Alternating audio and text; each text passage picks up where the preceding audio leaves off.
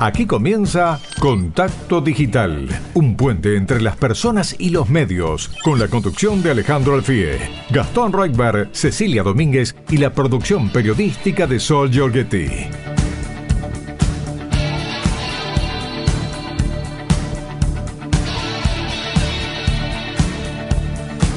Hola, hola, ¿cómo les va? Buenas tardes. Arrancamos nuestro querido contacto digital por Rivadavia AM630 un puente entre las, así se dice, entre las personas y los medios.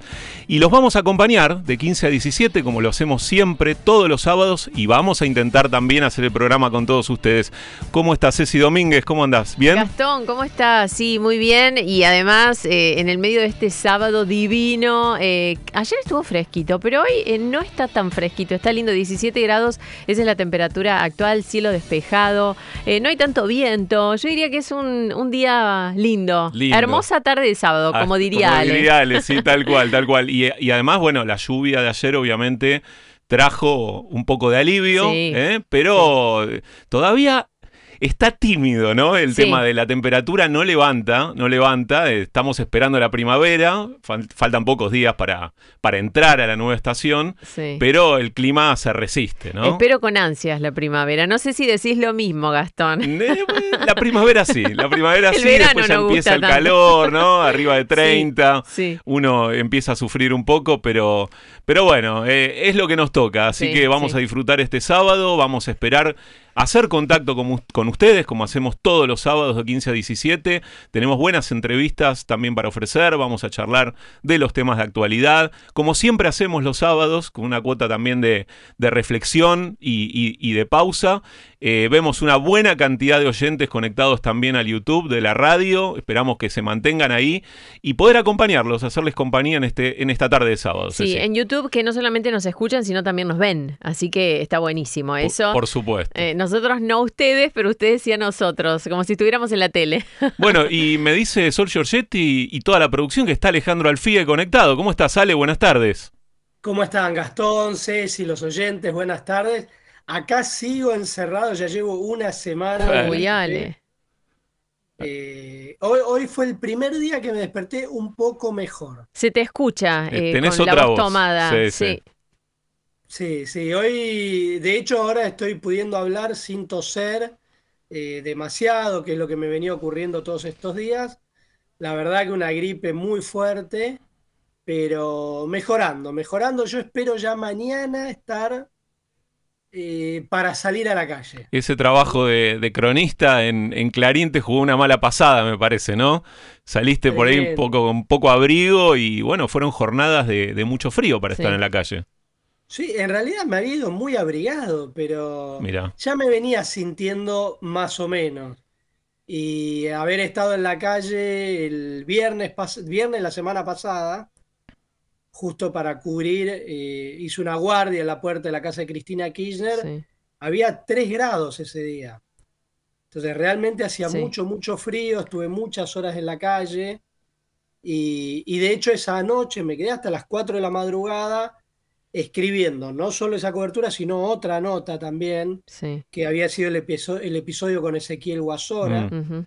eh, que fue también una primicia mía, que yo descubrí justamente que él había He dicho que la sangre que iba a correr iba a ser la de otros, amenazando eh, periodistas. Bueno, entonces eh, fueron esas jornadas, viste que los periodistas cuando pasan cosas así, por ahí no medimos mucho eh, cuánto resiste nuestro cuerpo. Sí, no, no medimos. Y además, Ale, eh, es una época del año en la que hay que tener mucho cuidado con eh, el abrigo que llevamos, porque hay que tener siempre mano, porque suele refrescar. Tal vez el día pinta que va a estar lindo, que va a estar caluroso. Vi esta semana, si bien no hizo tanto calor, gente que estaba en remera y te agarra un frío con remera y después tenés que estar en cama. Me pasó un octubre de hace muchos años años, eh, también en una cobertura tuve que ir a cubrir a las 8 de la mañana un accidente en el medio de la ruta. Octubre, y viste que estás apenas con algo livianito. Bueno, fue la peor bronquitis que tuve en mi vida.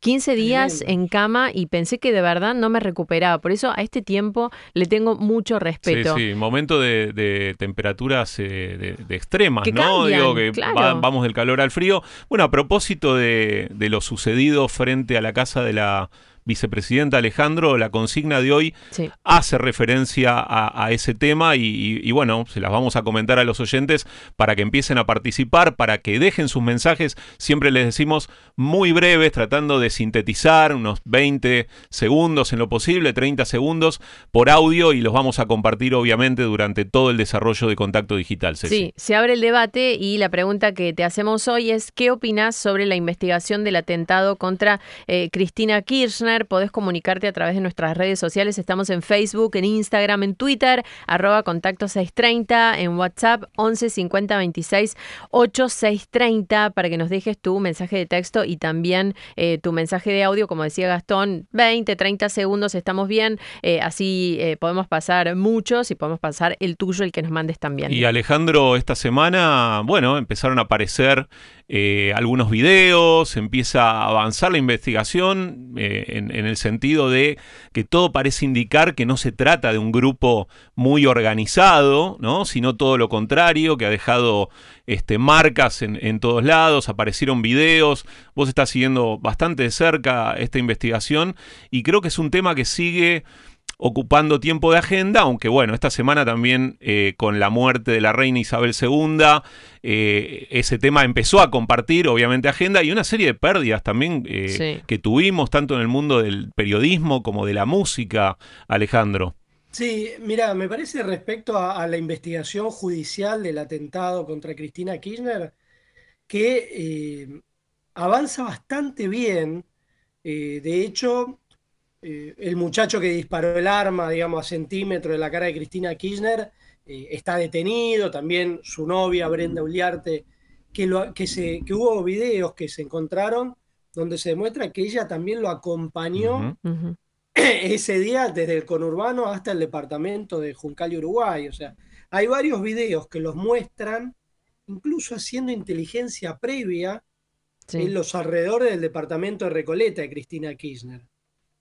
Entonces, en primer lugar, me parece que, eh, porque nosotros el programa pasado eh, recibimos muchos mensajes de, de oyentes poniendo en duda la veracidad del ataque. Te diría el 100%, Alejandro. El 100% de los mensajes hacían referencia a una farsa. Farsa, esa era la palabra. Entonces, me parece que nosotros tenemos que hacernos cargo de esa situación y tratar de transmitir los hechos que se van demostrando en la investigación judicial.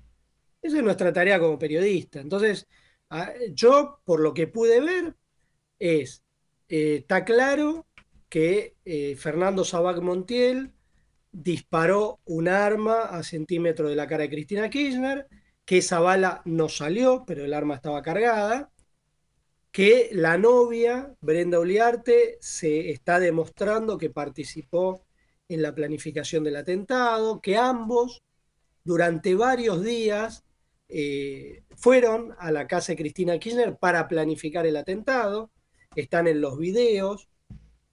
Y, les voy a agregar algo más, que esto empieza a surgir en la investigación judicial, y es que Brenda Uliarte, que es la novia del muchacho que disparó, además aparece participando en un acto contra Cristina Kirchner mm. el 18 de agosto. Mm. Eh, un acto de una agrupación que se llama Revolución Federal. es un grupo radicalizado que ese día hizo un escrache contra el gobierno, prendiendo antorchas, lanzándolas hacia el interior de Casa de Gobierno, tirando piedras y huevos contra Casa Rosada, y que fueron reprimidos ese día con chorros de agua. Eh, ese grupo incluso llevaba una guillotina y carteles donde decían que a los dirigentes de Frente de Todos los querían presos, muertos o exiliados. Entonces, em, si bien es un grupo de, gente freak la que eh, produjo el atentado contra Cristina Kirchner, no habría que descartar eh, algún tipo de motivación política, siendo que esta chica participaba de, participó de este acto pocos días antes del atentado, eh, con un grupo bastante radicalizado que fue reprimido por la policía, justamente.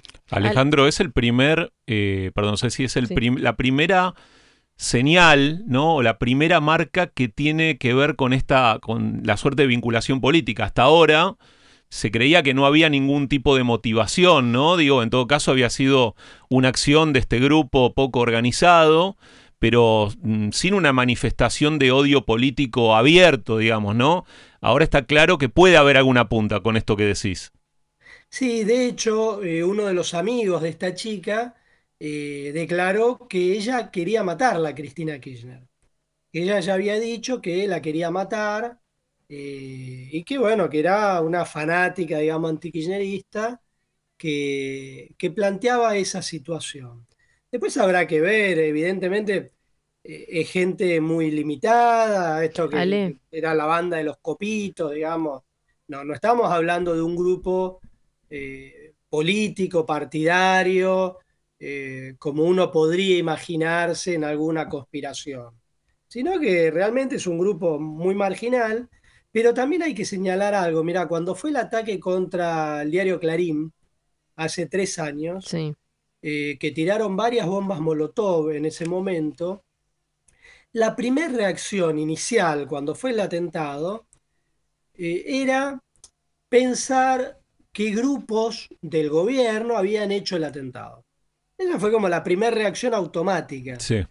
Pero nosotros como periodistas justamente tuvimos la tarea de bajar ese nivel de prejuicio y decir esperemos a que avance la investigación a ver qué es lo que encuentra. Y esta semana fueron condenados eh, tres de las personas que participaron del atentado, que era un grupo también de anarquistas eh, lúmpenes, marginales, que realmente poco tenían que ver con eh, la actividad política. ¿Esto qué quiere decir? Que eh, los atentados que se cometen, que tienen este nivel de impacto, no necesariamente tienen que provenir de grupos políticamente relevantes, sino que muchas veces vienen de estos grupos marginales, pero que eso no les quita relevancia. No, claro. Eh, Ale, y a esto que, que decías sobre Brenda Uliarte, eh, esto que se conoció eh, también, que trascendió en las últimas horas, declaraciones del padre que quiere que su hija sea declarada inimputable por tener un retraso madurativo. Bueno, siempre la gente que, que va a juicio, los familiares, los abogados, pretenden que los declaren inimputables para que no vayan a prisión, para que tengan una estadía eh, en, un, una institución psiquiátrica, pero hasta ahora no hay ningún indicio que eh, tanto Brenduliarte como Sabag No hay indicios todavía que sean personas inimputables. Mm. Como dijimos Alejandro la semana pasada, el hecho de que se trate de un grupo bastante poco organizado, anárquico y pero ciertamente radicalizado no le quita gravedad al hecho, por supuesto, ¿no? Quiero decir, la investigación va avanzando, evidentemente van apareciendo pruebas, pero como dijimos el fin de semana pasado, el hecho en sí es muy grave, es muy grave lo que ocurrió, es muy grave eh, que una, bueno, una funcionaria tenga ese nivel de, desprotección de parte de su custodia personal. Hay cosas que rever, a pesar de que el ministro de Seguridad, Aníbal Fernández, dijo que, el, que no había nada que reprochar ni nada que revisar. Yo creo que hacia adentro, puertas adentro del gobierno, esto lo deben estar revisando. Eh, y por supuesto, uno espera que, en próximas manifestaciones, pensando que estamos en camino a una elección presidencial y va a haber cada vez más actos y manifestaciones políticas en la calle, esto de alguna manera se ha revisado, ¿no? Sí, ahí claramente hay falencias muy graves de la custodia presidencial, que habrá que ver el nivel de responsabilidad que tienen o si hubo algún tipo de complicidad también, mm. porque realmente es insólito cuando uno ve y revé esos videos del momento del ataque, que nadie en la custodia presidencial se da cuenta que le están disparando a Cristina Kirchner en la cabeza a centímetros de su cabeza. Entonces, ahí hay una falla muy evidente de la custodia presidencial que ni siquiera eh, registra la situación y cuando se arma un alboroto eh, no, la, no la retiran del lugar. Ella continúa durante seis minutos firmando autógrafos como si nada ocurriera y ella misma no registra la situación. Sí, sería importante que, esta situación entonces, digo, sirviera hacia adelante para revisar este esquema de seguridad. Yo creo que esto ha sido un llamado de atención eh, para el resto, inclusive de los, grupos políticos, no solo el oficialismo, ¿no? Sino cuidar eh, bueno, la integridad de, los dirigentes, de los precandidatos. Recordemos que el expresidente Mauricio Macri también en alguna gira por, las provincias había sufrido eh, una suerte de, ataque con piedras, digo, le, apedraron el auto en el que circulaba eh, y la sensación que uno tiene viendo estas experiencias es que no se termina de revisar eso, ¿no? Uno ve, bueno, también si uno revisa ejemplos de estas últimas horas con la muerte de la reina Isabel II, eh, la realidad es que el, ya el rey Carlos III caminó al lado de una multitud y hasta una dama lo besó. o sea que tampoco estamos hablando de que esto en, en ámbitos internacionales está un poquito más cuidado. Pero esperemos que estas experiencias, esta situación, hacia adelante implique un aprendizaje. Pero vos fíjate que ahora en la asunción del rey Carlos, hubo un muchacho que saltó unas vallas y corrió sí, también. y fue detenido inmediatamente por la custodia. O sea, no llegó a acercarse al auto. Mm. Es así. bueno, sí, Ale. No, no, que acá tenemos eh, en Argentina fallas muy graves de lo que tiene que ver con seguridad.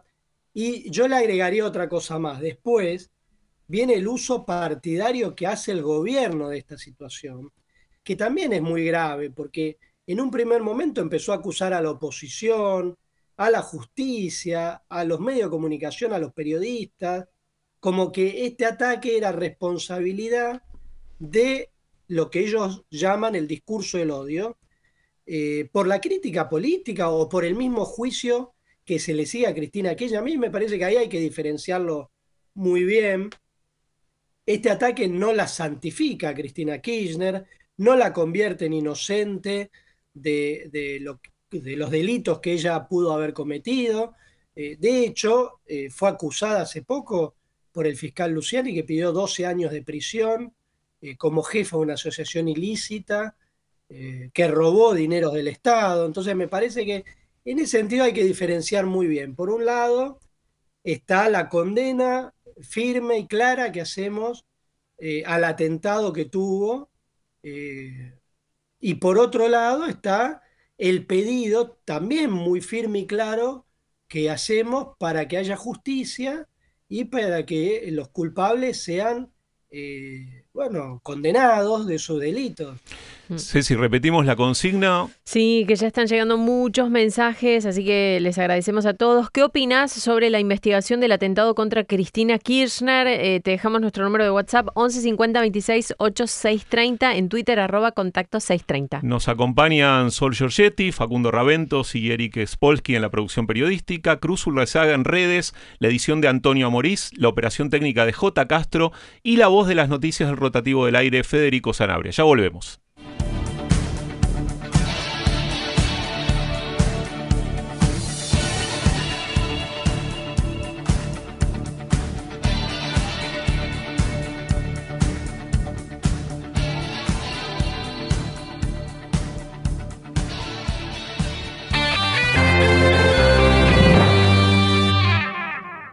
Tenemos un contrato con cada argentina y argentino, iniciando y continuando proyectos para generar desarrollo en nuestro país, brindar seguridad y potenciar nuestra diversidad cultural. Firmamos actas de compromiso con las prioridades de cada provincia. Hoy te queremos mostrar los proyectos finalizados y los que aún están en ejecución. Conoce más acerca de nuestros compromisos en argentina.gov.ar barra compromiso federal. Lo dijimos, lo hicimos. Compromiso Federal. Argentina Presidencia. No dejemos de cuidarnos. Usemos siempre tapaboca. Mantengamos distancia. Elijamos espacios abiertos. Ventilemos lugares cerrados. Para más información, entra a buenosaires.gov.ar barra coronavirus. Cuidarte es cuidarnos. Buenos Aires Ciudad. ¿Por qué es tan importante el trabajo registrado en el sector hotelero y gastronómico? Porque ganamos todos. Empleado y empleador están protegidos y el Estado puede así funcionar mejor, generando un círculo virtuoso para todos. Por eso, si tenés un trabajador a cargo, registralo. Es mejor para él y para vos. Si sos trabajador, exigilo. Es tu derecho. Dante Camaño. Todo vuelve a vos. Escucha Radio Rivadavia cuando y donde quieras. Seguinos en Spotify y entérate de todo lo que pasa todo el día. Viví la octava edición del Festival Internacional de Cine de las Alturas. Del 2 al 11 de septiembre, disfruta del mejor cine andino en Jujuy. Más info en cinedelasalturas.com.ar. Jujuy, energía viva. En la revista Newsweek de septiembre, Massa Matrix, el código para entender el plan económico de Sergio Massa, su viaje a Estados Unidos, cómo piensa conseguir financiación, qué hará con el gasto público y su proyecto para frenar la inflación. Además, ¿dónde están los dólares de los argentinos? Newsweek, información es poder.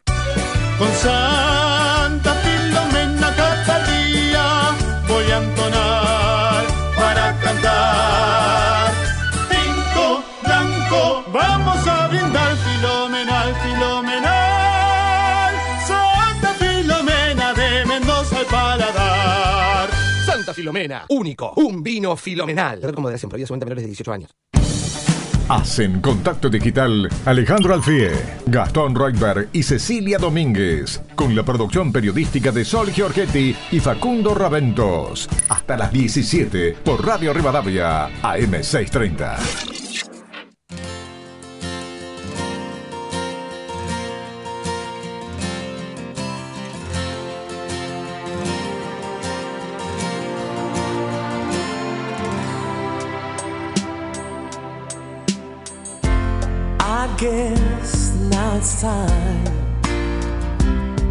Hola chicos, buenas tardes.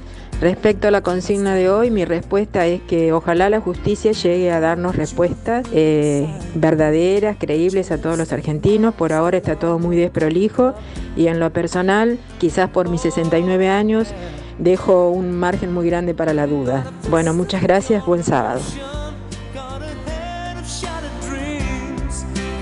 Hola chicos de Rivadavia, los estoy escuchando. Y respecto a la consigna que opino sobre el supuesto atentado a Cristina, todo humo, todo humo, preparado porque en el mundo entero se iba a hablar de que ella estuvo eh, por el fiscal eh, designada como culpable. Entonces le habrá dado vergüenza y armaron esto para que se hable esto y tape lo otro. Estela desde Almagro. ¿Qué tal chicos? Se ve claramente que es un autoatentado, pero tan, tan, tan mal pergeniado que Máximo Kirchner se adelantó. Se adelantó, decía que iban a haber este, lastimados, que iban a estar los, los cowboys. Berreta, berreta, ¿viste? Otro relato más. Chao. you find a little room inside? Hay más mensajes. Cecilia de Chipoletti, Río Negro. La investigación no puede seguir toda vez que ya carece de elementos como los datos del celular. Eso me hace pensar que fue una treta para borrar un intento de magnicidio orquestado. Ale de Tablada. Hola chicos, buen programa. El intento de atentado está y, muchos puntitos suspensivos. Escribe. Con lo descubierto hasta ahora pareciera que son dos loquitos sueltos, pero como siempre no deja de haber cosas turbias y el aprovechamiento para victimizar eso hace que nadie crea nada y que por atrás siga el ajuste perverso. Eh, Mónica de Hurlingham, me encanta vuestro programa, nos dice Mónica.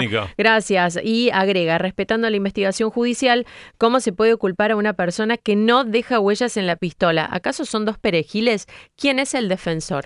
Me gusta el tono de los mensajes de los oyentes hoy, eh, más reflexivo, eh, refiriéndose a la investigación eh, judicial y, bueno, y así esperamos que, que hagan sus aportes y, que hagan el programa con nosotros con sus mensajes. Hay dos más, ¿eh? Dos más, sí, así cerramos. Están llegando muchísimos. Eh, chicos, sigo pensando que está todo armado, dice Andrea de Pilar. Otro mensaje de Marcelo de Banfield, la zona sur. La verdad me parece todo una farsa. Eh, a Cristina no le creo nada. Todo está armado para zafar de Luciani. Gracias por estar ahí, son mi compañía, siempre los escucho. Gracias, Marcelo de Banfield. Muchas gracias a todos. Bueno, y vamos con la primera entrevista del programa de hoy. Ya estamos en comunicación con Karina Banfi, diputada nacional de Juntos por el Cambio. ¿Cómo estás, Karina? Acá te saludamos Alejandro Alfie, que está conectado desde la casa, Cecilia Domínguez y quien te habla, Gastón Reutberg. ¿Cómo te va? Hola, ¿qué tal? Buenas tardes a todos. Buenas tardes. Bueno, eh, te molestamos, sabemos que estacionaste el auto para hablar tranquila, te lo agradecemos muchísimo. Y te quería preguntar, como para romper el hielo, hace algunas semanas se generó una gran controversia por la publicación y mención de nombres y direcciones de personas que eran beneficiarios de subsidios de los servicios de luz, agua y gas, o que en todo caso renunciaron a los subsidios, eh, no renunciaron, perdón, a los subsidios. Eh, ¿Por qué crees que la divulgación de todos estos datos, esta información, es una situación muy grave? Bueno, primero porque está vulnerando una ley que, que es la ley de protección de datos personales y que tiene justamente una, la garantía constitucional en su artículo 43, en donde es importante sin duda entender cuál es eh, el bien jurídico, o sea, qué se pretende proteger cuando decimos que estos nombres no pueden aparecer, aunque la verdad cuando uno genera algún tipo de actividad con el Estado, entre otras cosas recibir un subsidio, si el Estado te notifica que vas a ser parte de una lista y que de todas maneras vos querés recibir el subsidio, no hay ningún problema. El problema acá es que no hay un consentimiento informado. Que estas personas, como la vimos, por ejemplo, Araceli González, mm. sacada en un live de Instagram diciendo que ella nunca supo primero que recibía un subsidio, porque hay que entender dos cosas. El subsidio que se dio y esa lista que apareció era del subsidio otorgado en el año 2011 y que era un subsidio otorgado de manera universal, todos los recibían y hubo un momento en donde en ese, en ese momento la presidenta Cristina de Kirchner había propuesto la política pública de una resignación, de una renuncia voluntaria a este subsidio que se otorgaba de forma universal. Toda esta propuesta fue un disparate. Murió en el mismo momento que nació. Entonces, sacar a relucir estas listas es discriminatorio, estigmatizante y persecutorio. Esos son delitos y mucho más cuando se cometen a través de funcionarios públicos, porque la pregunta que nos hicimos todos cuando vimos eso en, página 12 o en C5N, más allá de que la fuente está reservada y no es responsabilidad de los periodistas, sí es responsabilidad de los funcionarios que protegen o tienen que tutelar protegiendo esos datos personales. Es por eso que se apuntó directamente a la secretaria de Energía que había asumido hacía unos días y en donde ella misma repudió estos hechos y dijo que no había salido de su oficina. La pregunta es entonces quién les entregó y cuál es la motivación que realmente tienen en andar despilfarrando por ahí los datos y la información privada de las personas. Alejandro. Eh, yo te quería traer, bueno, al tema que le estábamos preguntando a los oyentes eh, respecto a cómo analizás el atentado a Cristina Kirchner y te agregaría algo más ahí, que sería, ¿qué le dirías a la gente que es escéptica respecto a este atentado? Viste que hay muchos que lo ponen en duda. Sí. Entonces, bueno, esas dos cuestiones, ¿no? ¿Cómo lo analizás y qué le dirías a esa gente? Yo recién estaba escuchando algunos llamados de los oyentes y, me llamaba la atención el nivel eh, de agudeza analítica que tienen, ¿no? O sea, cómo conocen, qué es lo que hay que mirar, por ejemplo, en una investigación criminal, como puede ser un atentado a un, o un intento de magnicidio y este tipo de cosas. La verdad, eh, yo entiendo por qué la sociedad argentina no cree. Porque no podemos olvidar que nosotros sufrimos con este cinco atentados eh, en la Argentina, hechos extremadamente graves, donde murió mucha gente, como la Embajada de Israel, como la AMIA, como también el atentado al hijo del expresidente Menem, como el atentado a Nisman, y ninguno se ha resuelto. Entonces, es muy difícil cuando una sociedad carece de justicia en casos tan emblemáticos y tan trágicos, con un impacto tan fuerte en la sociedad. Hay que solamente observar qué ha pasado y los niveles de convulsión que tienen estos acontecimientos, eh, como pueden ser un ataque terrorista o un magnicidio en cualquier sociedad. Y el problema es que acá no, no sanamos. La justicia que viene a traer la sanación y la posibilidad de que eh, podamos saber la verdad, no la tenemos, no la obtenemos. Entonces, realmente yo comprendo perfectamente a la gente que no tiene ningún motivo para creer. Y yo creo porque creo en la justicia.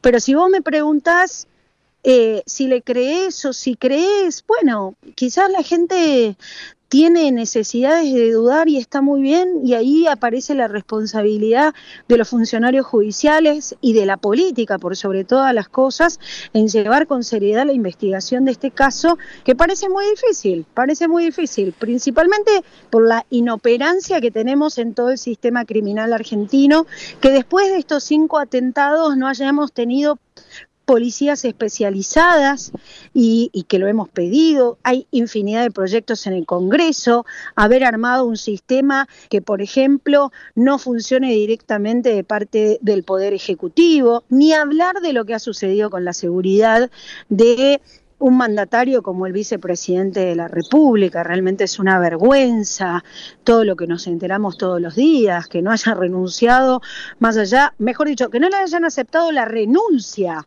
Aníbal Fernández. Este miércoles en el Congreso de la Nación va a estar el jefe de gabinete en la Cámara de Diputados y una pregunta que tengo para hacerle es por qué no le aceptaron la renuncia a Aníbal Fernández, de quien depende la seguridad de la presidencia junto con el señor Vito Velo, que este, administra la casa la casa militar que se ocupa también de la seguridad de los presidentes y vicepresidentes. Esto es gravísimo. Para vos ahí, imagínate, sí. ¿Qué, es lo que específicamente le, le endilgas a Aníbal Fernández ahí, eh, por lo cual tendría que haber renunciado? Mira, lo que yo veo principalmente y lo que vemos todos fue una gran inoperancia alrededor de la vicepresidenta cuando se logra, cuando alguien logra poner un revólver a 10 centímetros de su cabeza. Eh, yo he visto otras situaciones no solo de, este país, sino también del extranjero, en, en donde si hay algún movimiento raro alrededor del presidente, hay todo un dispositivo de seguridad en donde la figura del presidente pasa a ser un objeto a proteger. ¿Qué quiero decir con esto? No toma decisiones, no importa lo que opine. Y esto está protocolizado. Entonces, el otro día yo escuchaba incluso a algunos periodistas hablar de este tema y decir, bueno, a Cristina no se le puede ordenar nada, porque no hace caso. ¿Cómo que no hace caso? ¿Cómo puede ser? Si no depende. O sea, si fuese un ciudadano de a pie, que haga lo que quiera. Pero insisto en este punto, el impacto social que tiene cualquier proceso o situación de inseguridad de los tipos más poderosos que tenemos en la Argentina realmente repercute de manera muy negativa en el resto de la sociedad. Eso es lo que hay que proteger y cuidar. Entonces, realmente importa muy poco qué opina la señora en ese momento. Lo que tienen que hacer es actuar y cumplir con determinadas reglas protocolares de proteger una figura tan importante en donde se necesita preservar. Eh, y eso no pasó, seis minutos estuvo caminando, siguiendo firmando autógrafos y dando besos a todo el mundo. Ahora resulta que dice la investigación que puede haber una tercera persona involucrada o, o vaya uno a saber cuántas más. Y si de pronto tenían un dispositivo que si no funcionaba el primero disparaba el segundo, la verdad es una locura que nosotros estemos hablando de esto y que no hayamos visto una reacción de la seguridad y no hayan descabezado a todos y echado a todos los de la seguridad de la presidencia que realmente mostraron que no están con el nivel profesional a la altura de las circunstancias. Estamos hablando con Karina Banfi, diputada nacional de Juntos por el Cambio. Eh, Banfi, le quería preguntar eh, qué opina sobre los discursos del odio eh, y también sobre el señalamiento que hicieron, incluido el presidente, sobre los medios, la política, la justicia, bueno, la oposición, ¿no? Cuando digo la política, de fomentar el odio. Bueno, primero una posición y un mensaje también para toda la sociedad. Nosotros en el Congreso no vamos a tratar ninguna ley, absolutamente ninguna ley que penalice la expresión o que condicione la expresión, porque esos son actos de censura. Y tenemos muy claro cuál es la diferencia entre la calidad del debate público con eh, la violencia en el debate público con discursos del odio. Discurso del odio es la configuración específica que hacen las recomendaciones internacionales como único objeto de limitación a la libertad de expresión. Y están bien estipuladas en la Convención Interamericana de Derechos Humanos cuáles son y cuáles no son. Y hay un concepto que está dando vueltas en la Argentina en donde dice todo discurso que afecte, violente, no, no es todo discurso, no es todo discurso es algunos discursos muy puntuales que atacan grupos vulnerables o, minorías determinadas de una sociedad, ni siquiera un individuo.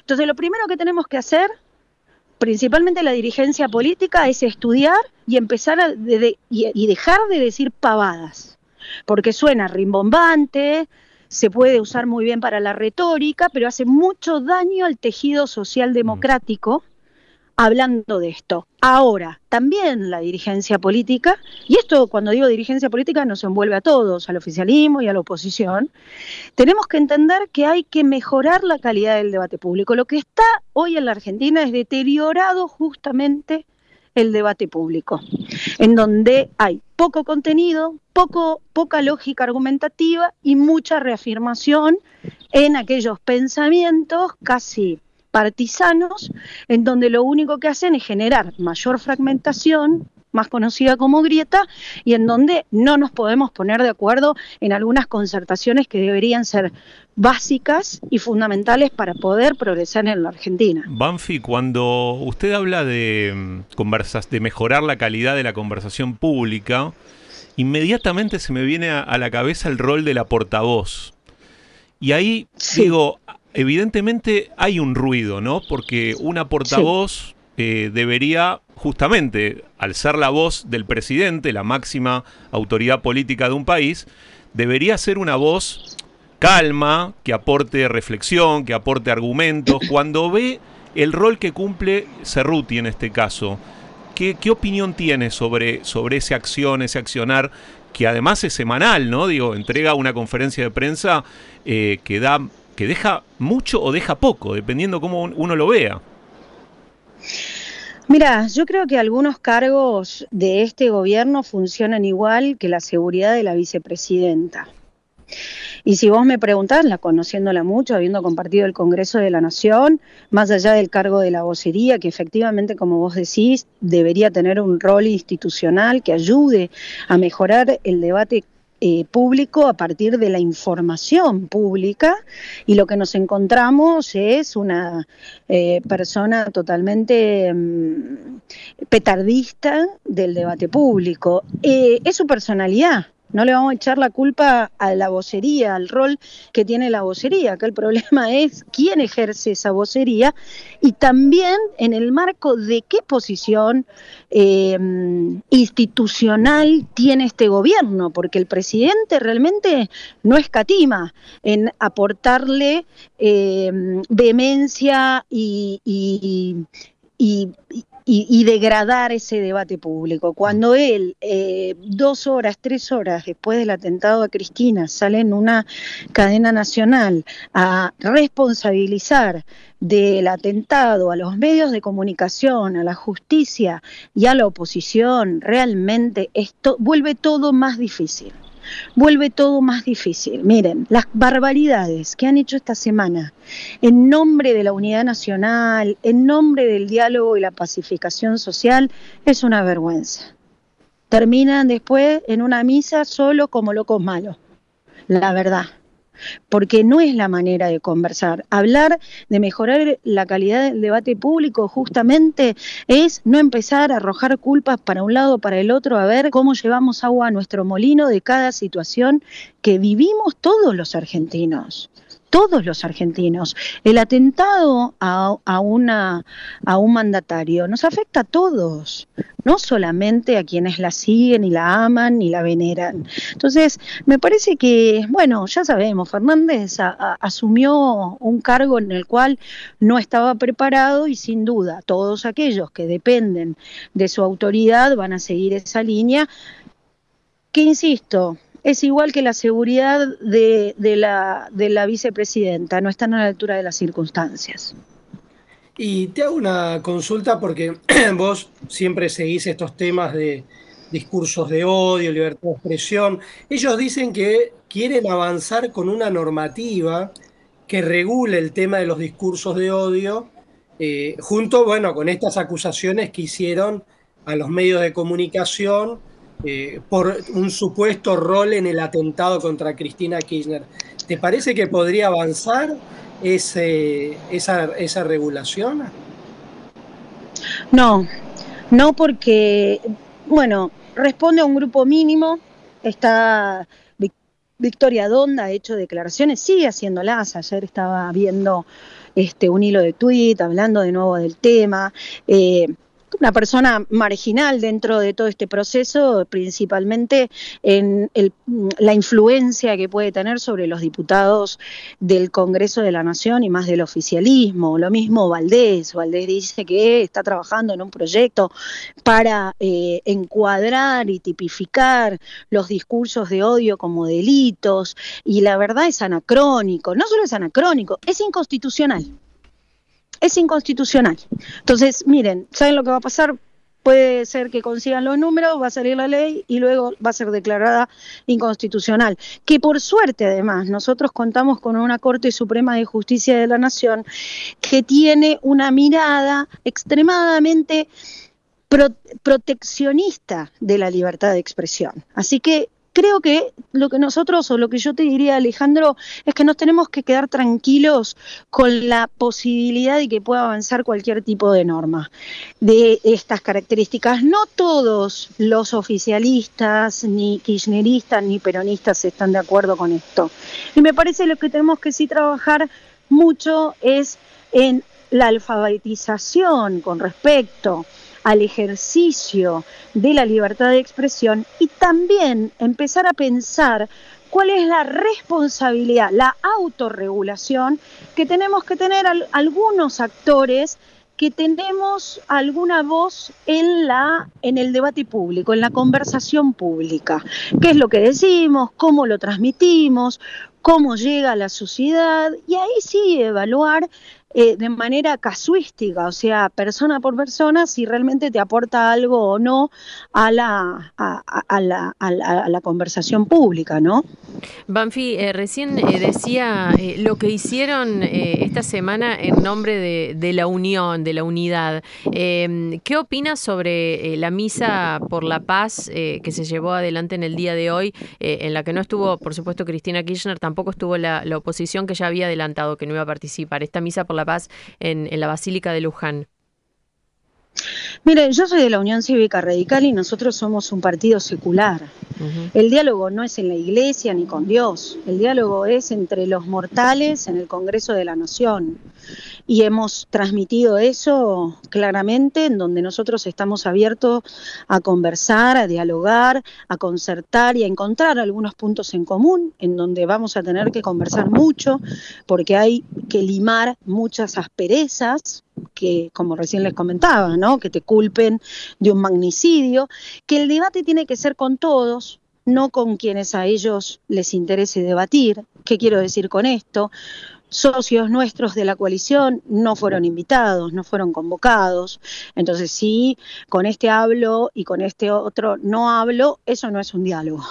Eso no es un diálogo y no es que yo me uno con los que me interesa o con los que me resultan más fáciles, sino también cómo me siento con aquellos en donde realmente hay un sistema o mejor dicho, una, una, una conversación, una ida y vuelta mm, mm, hostil y lo llevo hacia otro lugar, lo superan en conjunto.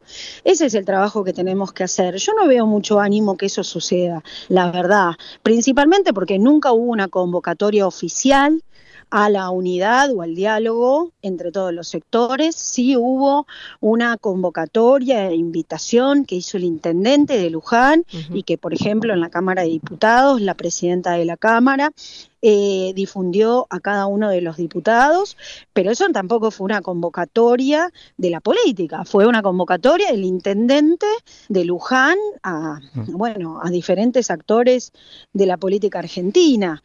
Eh, pero insisto, si quieren dialogar, el Congreso está para eso, estamos representados todos y estar representados todos es interesante ver cómo podemos conversar con la derecha, con la izquierda, con los sectores que representa el panperonismo y, y, sin duda con nosotros que representamos la mayoría de la oposición. Así que mientras ellos se presten para eso, ahí vamos a estar. Si nos invitan a los shows que quieren ir armando de manera partidaria en los diferentes este, ámbitos que a ellos les, les resulta más cómodo, bueno, no, no nos vamos a prestar a ningún circo. Banfi, eh, le pido una respuesta breve porque estamos con poco tiempo. Sí. Eh, Mm, recién pensaba, todos los amagues de llamado a diálogo, ¿no? Que ocurrieron en los últimos meses, ¿tienen para ustedes un eh, tufillo de trampa en el sentido de que los podrían obligar a pronunciarse y de esa manera quedar expuestos en algunos temas?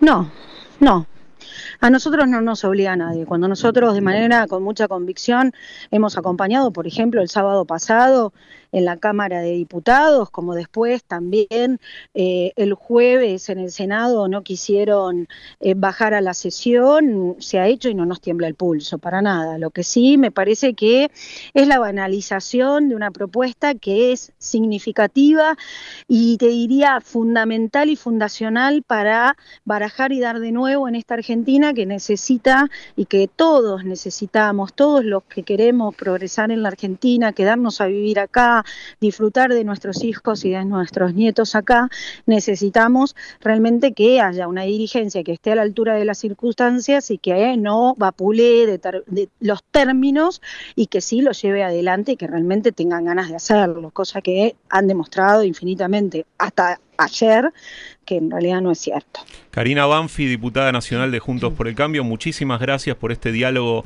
en la tarde de sábado con Contacto Digital. Muchas gracias a ustedes, muy buen fin de semana. Era Karina Banfi, diputada nacional, en Contacto Digital, ya volvemos.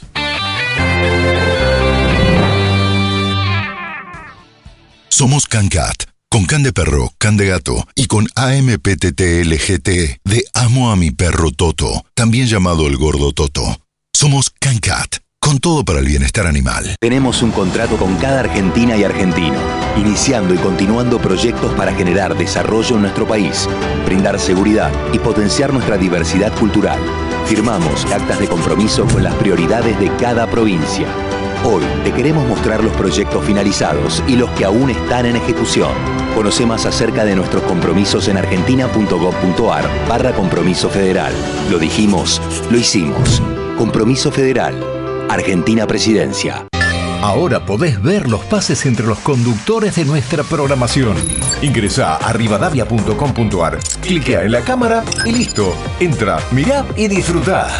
Radio Rivadavia, AM630. Todo lo que pasa todo el día. En la revista Newsweek de septiembre, Massa Matrix, el código para entender el plan económico de Sergio Massa, su viaje a Estados Unidos, cómo piensa conseguir financiación, qué hará con el gasto público y su proyecto para frenar la inflación. Además, ¿dónde están los dólares de los argentinos? Newsweek, información es poder. Todos los domingos de 2 a 6, Reporte Rivadavia con Oscar Choi. Actualidad, música y mucho más. Radio Rivadavia, AM630. Todo lo que pasa. Todo el día. Vení a la playa. Reencontrate con el sol, la arena, el aire fresco y puro. Conectate con tu familia, tus amigos y con vos mismo. Anímate a descansar y a disfrutar de la mejor oferta gastronómica. La combinación ideal de ciudad y naturaleza te reciben para que puedas respirar eso que tanto buscas. Respira Pinamar. Pinto blanco, vamos a brindar filomenal, filomenal. Santa Filomena de Mendoza al paladar. Santa Filomena, único, un vino filomenal. Como de siempre, menores de 18 años. Hacen contacto digital Alejandro Alfie, Gastón Reutberg y Cecilia Domínguez, con la producción periodística de Sol Giorgetti y Facundo Raventos. Hasta las 17 por Radio Rivadavia, AM630.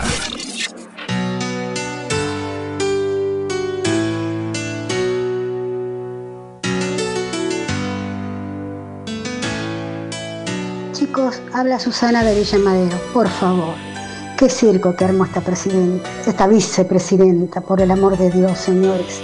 ¿Cómo vamos a poder creer? Si le querían matar un francotirador y sabes qué, no estaba más. Pero ¿cómo van a hacer eso? Ahora el brasileño recibe un par de dólares, se va y se termina todo. Chau, chau. Muy lindo el programa. Hola chicos, mi nombre es Susana y yo no les creo nada, absolutamente nada voy para los 70 años, así que ya me cansó esta gente. Eh, gobiernan en base a la mentira, el engaño, así que no somos criaturas. Eh, y además eh, nos subestiman mucho. Muy lindo el programa y sigan así. Los sigo escuchando. Chau, chau. Buen día chicos, soy Nora de, de la capital federal. Con respecto al atentado, es para mí está todo armado. Para mí para mucha gente, todo armado. Es una farsa, una farsa más de este gobierno mentiroso y sin vergüenza y sin dignidad. Pues si tuvieran dignidad, obrarían de otra manera. Pero bueno, es toda una farsa. Besos.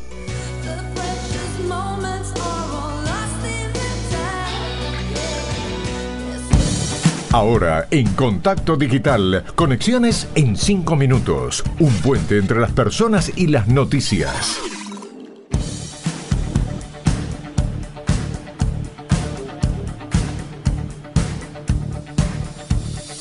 Con las conexiones de esta semana. La causa por el intento de asesinato de Cristina Kirchner podía presumir una fácil resolución.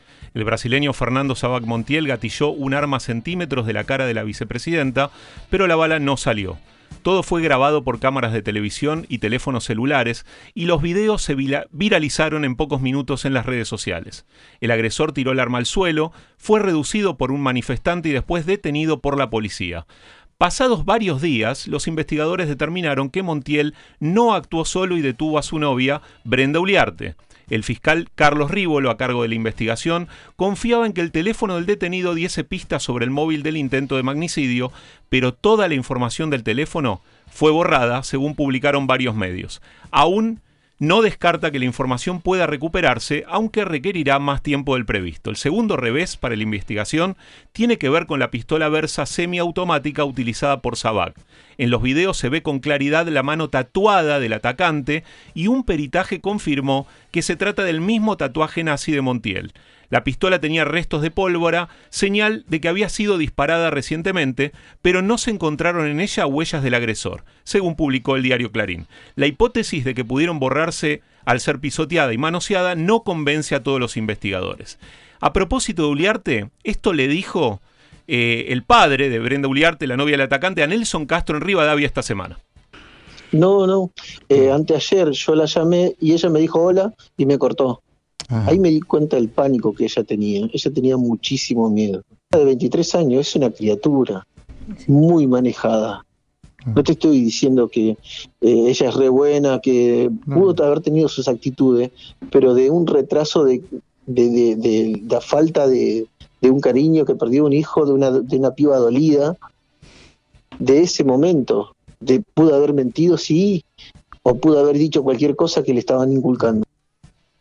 ¿Ale? A mí me parece interesante eh, señalar una cuestión y es que la periodista Paz Rodríguez Nil publicó una nota donde dijo que eh, se encontró en la pistola Versa calibre 32 de Sabac Montiel restos de ADN, o sea, material genético eh, hallado de Sabac Montiel, que este resto genético estaba en el gatillo, la corredera y la empuñadura del arma, según los análisis que hizo la justicia de ADN, es decir, que eh, en esto que vos señalabas respecto a los hallazgos que viene haciendo la investigación judicial, también está, por eso te quería agregar a lo que has comentado, Gastón, que se hallaron restos de ADN en la pistola que se había encontrado eh, tirada ahí en la calle, que era justamente la de Sabac Montiel.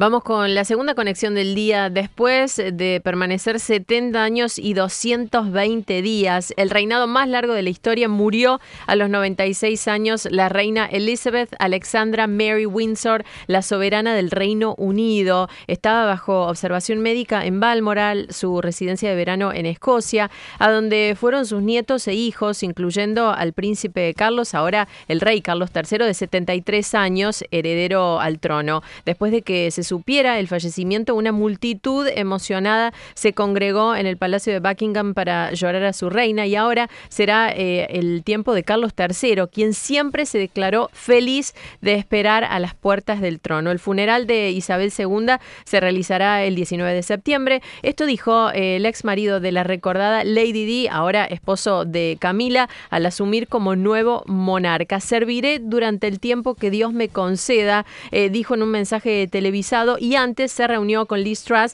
la nueva primera ministra, en el Palacio de Buckingham.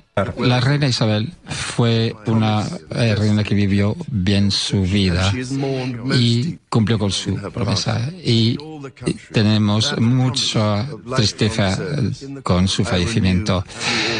Yo le renuevo hoy la promesa de servir aparte del luto y del dolor que sentimos.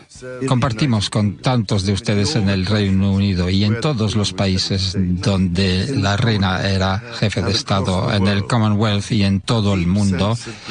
Tenemos mucho reconocimiento y gratitud por más de 70 años durante los cuales mi madre como reina sirvió al pueblo de tantas naciones. Y cerramos conexiones con una gran noticia del mundo del deporte. En apenas unas horas, Emanuel Ginóbili va a ingresar en la meca del básquetbol. En Massachusetts, Estados Unidos, será inmortalizado con el ingreso al Salón de la Fama del NBA. La transmisión oficial, Ceci, va a arrancar a las 20 horas y Manu eligió a Tim Duncan ¿eh? para que lo ungiera en, esta, en este nuevo lugar, que es básicamente un museo de la historia del básquetbol. Esto decía uno de los videos publicados por la cuenta de San Antonio Spurs esta semana a propósito del ingreso de Manu al Hall de la Fama del básquet. I really don't care about coming from the bench if that helps the team to win a championship. I just consider myself a player, a team player. So I try to do it uh, the best way I can. I guess it worked. The 2007-2008 NBA six-man Manu Ginobili. He's uh, unordinary all-star. When I say that, uh, he's a guy who should be starting. Bueno, y ahí estaba eh, Manu diciendo que eh, la prioridad era, el equipo. él no le importaba jugar, eh, ser suplente y meterse justo en el momento del juego en el que el equipo lo necesitara para sacarlo campeón, ¿no? un ejemplo, Manu. Bueno, vamos al rotativo del aire de Radio Rivadavia. Ya son las 4 de la tarde. volvemos en un ratito.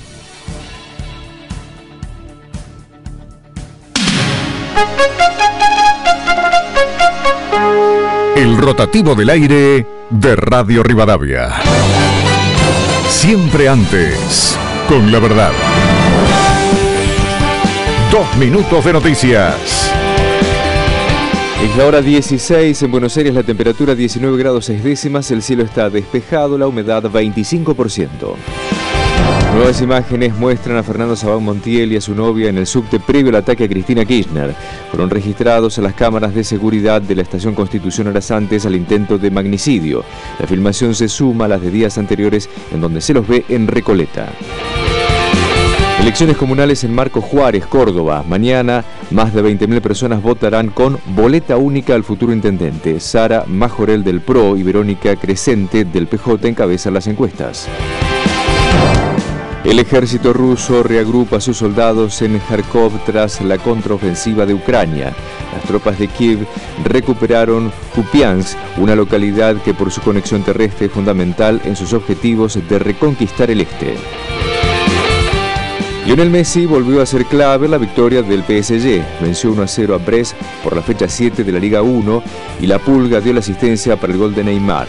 Los parisinos suman 19 puntos y volvieron a la punta del torneo. Radio Rivadavia, AM630. Todo lo que pasa, todo el día. Hacen contacto digital Alejandro Alfie, Gastón Reutberg y Cecilia Domínguez, con la producción periodística de Sol Giorgetti y Facundo Raventos. Hasta las 17 por Radio Rivadavia, AM630.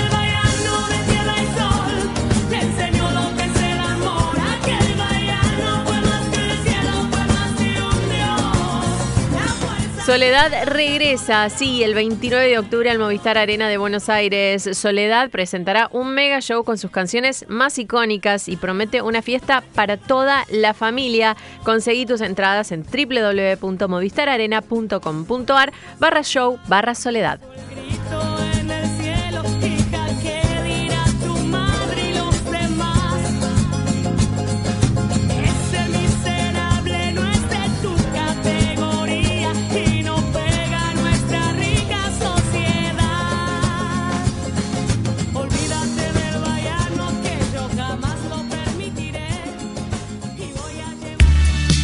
La información más importante que tenés que saber te la cuenta Cecilia Domínguez en Contacto Digital, un puente entre las personas y los datos.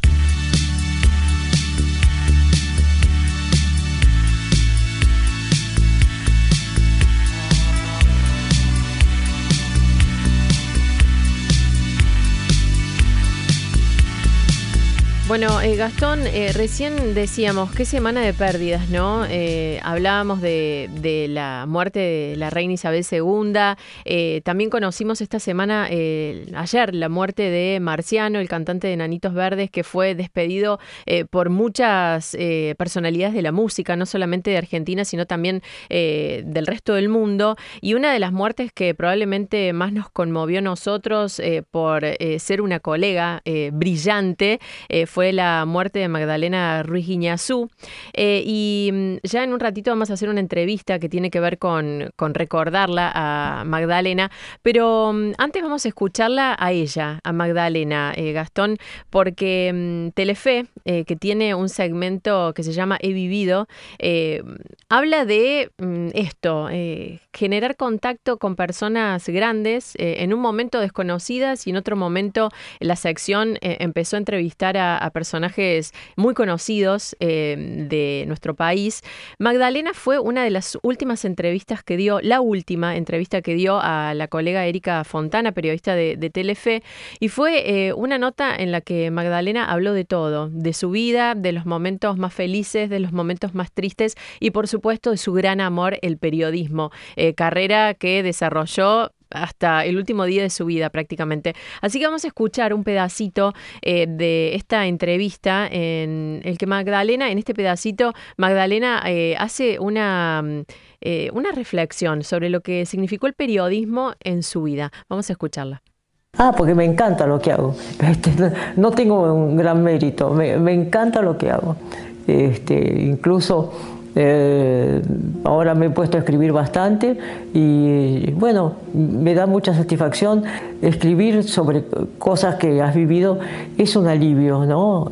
Magdalena, ¿cómo crees que has vivido tu vida? Eh, estoy buscando la palabra. Intensamente, intensamente. Además estoy muy agradecida a la vida. Con, con, por supuesto, sus momentos difíciles, sus momentos tristes, pero eh, un gran agradecimiento. Compromiso, profesionalismo, ese don eh, de, buena persona, ¿no? Que todos destacaron esta semana, todos con una anécdota. Bueno, sé si nosotros somos de una generación también que me pongo un poco más joven ahí, pero que, que transcurrimos muchas mañanas camino al colegio eh, con la cortina de su programa, eh, porque nos levantábamos obviamente muy temprano, eh, y esa característica de vivir la vida intensamente, qué gran mensaje que nos da Magdalena, que nos dio en vida y nos sigue dando y como ejemplo en la profesión y en la vida misma, ¿no? Porque en la profesión uno muchas veces está en tránsito, como decimos en el periodismo, ¿no? Pero para la vida sobre todo. Y qué humildad, porque eh, lo decía recién en la entrevista, no sé si tengo algún mérito. Y uno dice, ¿cómo Magdalena? No, no lo puede creer, ¿no? Eh, hace unos días leía eh, que un colega escribía, dejó huellas sin pisar cabezas, ¿no? Y habla no solamente de lo que fue Magdalena como periodista, una grande, brillante, sino también eh, como persona, que eso también fue algo que, todo el mundo reconoció. Yo tengo una anécdota, eh, Gastón, que me permito contarla porque fue algo que a mí me deslumbró en su momento.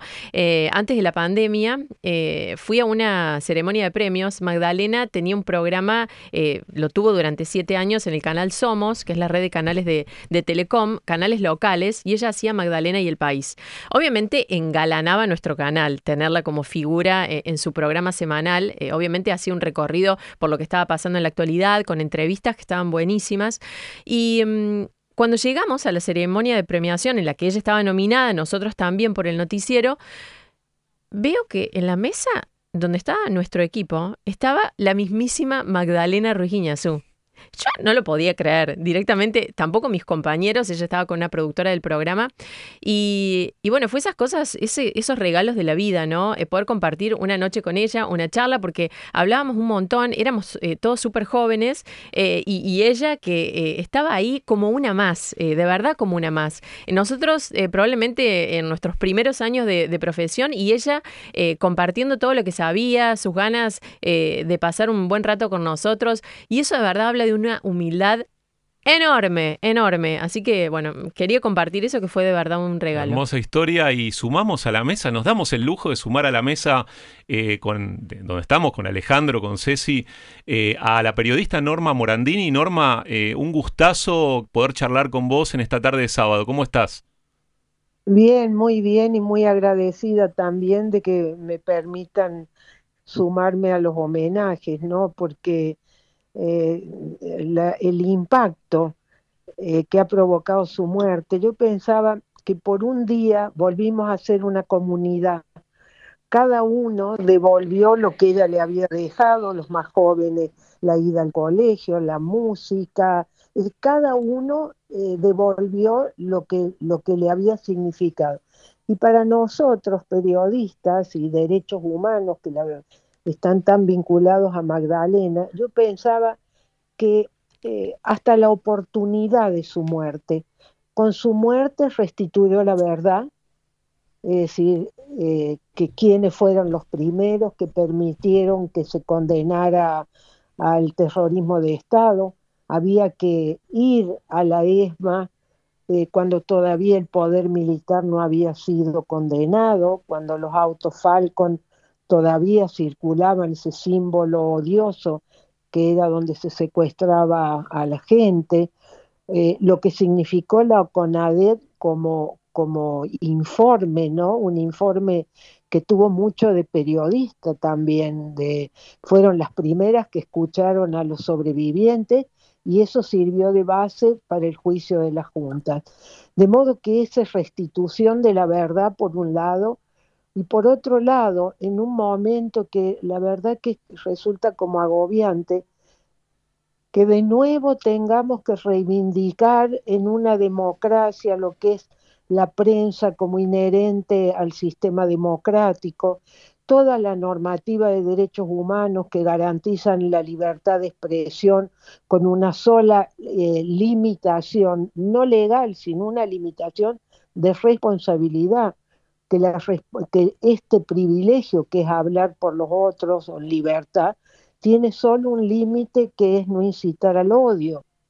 Y Magdalena, si había algo que tenía, que, que ha ido perdiendo el periodismo de alguna manera es la repregunta, ¿no? Es decir, sin insultar, sin poner adjetivos, sin agredir, es decir, son memorables aquellas entrevistas que ella hacía increpando al poder para sacar mentira o verdad, ¿no? Así que es un, un, a mí me deja una sensación de qué bonita vida, qué vida vivida. Ella lo dice, la intensidad, el agradecimiento, pero eh, bueno, ahora también en esto, eh, creo que ha sido hoy que ha muerto el fundador del editorial Perfil, ¿no? Eh, cómo son las trayectorias, los que se confunde la vida del país con sus vidas personales, cuando son tienen una... integridad, así que tanto, tanto se puede decir de Magdalena. sí, perdón. No, te, hago una consulta. yo me acuerdo, me tocó cubrir el Gran Premio de Honor que te dieron a vos y a Magdalena Ruiz Guiñazú en 2018, que les entregó a DEPA.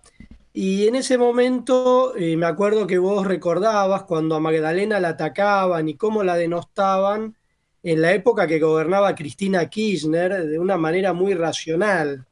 Eh, me gustaría que recuerdes un poco esa situación. Bueno, eh, cuando digo que mm, por a, la oportunidad de la muerte de Magdalena en el sentido de que no es novedoso lo que ha hecho el kirchnerismo. Yo recuerdo, no sé si lo recordé en ese momento, pero cuando fui legisladora, mi primera pregunta, cuando venía el jefe de gabinete que se hace, eh, viene a la, a la Cámara de Diputados, y el entonces jefe de gabinete, hoy presidente de la Nación, yo le pregunté por qué ellos habían sacado a los medios del medio, por qué habían cancelado las conferencias de prensa, por qué habían sustituido la mediación de la prensa con el atril, las cadenas oficiales, que no está, la cadena oficial no está para que el presidente hable cuando se le dé la gana, es decir, tiene que haber una conmoción que, que, amerite que se haga una cadena. Todo eso ha ido eh, poniendo por, por, el kirchnerismo, ha puesto a la prensa y a los medios y a los periodistas en un lugar odioso. Eso es odioso, porque la constitución del 94, las leyes, han evolucionado mucho, las leyes democráticas, para proteger lo que hacemos no a nosotros personas. Lo que hacemos, que es mediar entre la información del Estado y la ciudadanía, ¿no? Eh, en ese sentido, bueno, lo que tiene Magdalena, que ella le puso, ella habló por nuestra mordaza, cuando las madres y las abuelas todavía eran eh, por algo será, eran madres de subversivos, todos esos diez primeros años de democracia eh, que mm, el kirchnerismo estuvo ajeno, por eso cometen esta injusticia de creer que todo comenzó con ellos y por eso yo les decía que Magdalena con su muerte vino a restituir la verdad. La verdad es que eran muy poquitos que el peronismo no quiso eh, integrar la CONADEP, que si hubiera ganado Luder eh, ya se había pactado con los militares una autoamnistía. De modo que eh, decir, hay personas concretas, Graciela Fernández Meijide, Sábato presidiendo, por supuesto el presidente Alfonsín, que le dieron a nuestra democracia naciente un, símbolo muy auspicioso, ese nunca más, nunca más a el consenso al que se había llegado. Y por eso yo lo que, eh, por la edad y por, eh, haber sido eh, testigo, no protagonista, nada más que testigo, bueno, tengo mi, drama familiar, que es el drama del país, pero que quiero hoy poner el acento en esas personas que venciendo su miedo, venciendo lo que sea por compromiso ciudadano, hablaron por todos nosotros cuando el país todavía tenía miedo. Y eso es la verdad histórica, ¿no? La verdad histórica del juicio, que después permitió otro juicio. Y la verdad histórica de personas como Magdalena, que ella fue convocada como porque era una periodista ya reconocida, pero lo asumió como un gran compromiso de ciudadana.